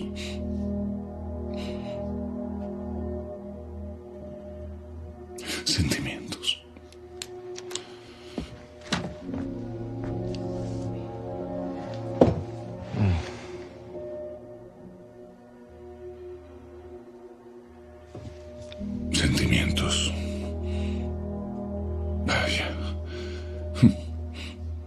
Es que por mucho tiempo olvidé que esas cosas existían. Me quedé estancado en un lugar, en una cueva, podría decirse, una oscura y profunda. Y luego dejé unos waffles en el bosque y entraste en mi vida y por primera vez en mucho tiempo comencé a sentir cosas nuevamente. Comencé a sentirme feliz. Pero últimamente me he sentido lejos de ti. Como si te estuvieras distanciando de mí. Extraño jugar juegos de mesa cada noche. Hacer waffles espectaculares de tres pisos al amanecer. Ver películas de vaqueros juntos antes de dormirnos. Pero sé que te estás volviendo mayor. Estás creciendo, cambiando. Y creo que, siendo realmente honesto, eso es lo que me da miedo. No quiero que las cosas cambien. Así que creo que por eso vine aquí, para intentar detener ese cambio, para hacer retroceder el reloj y que las cosas vuelvan a ser como eran.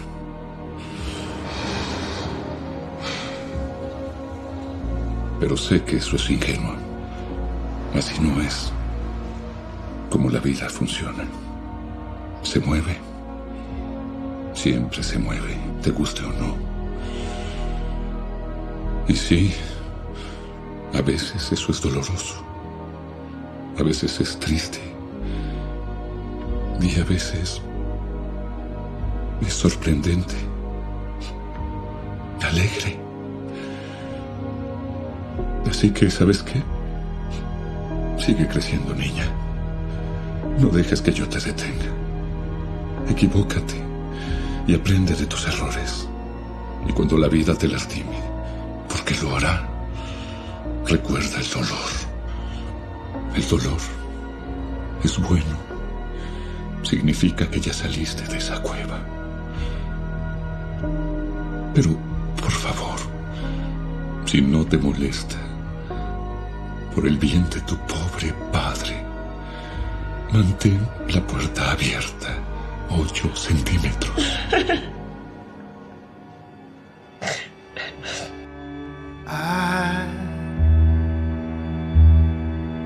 wish I could swim like dolphins, like dolphins can swim. Though nothing will keep us together. We can beat them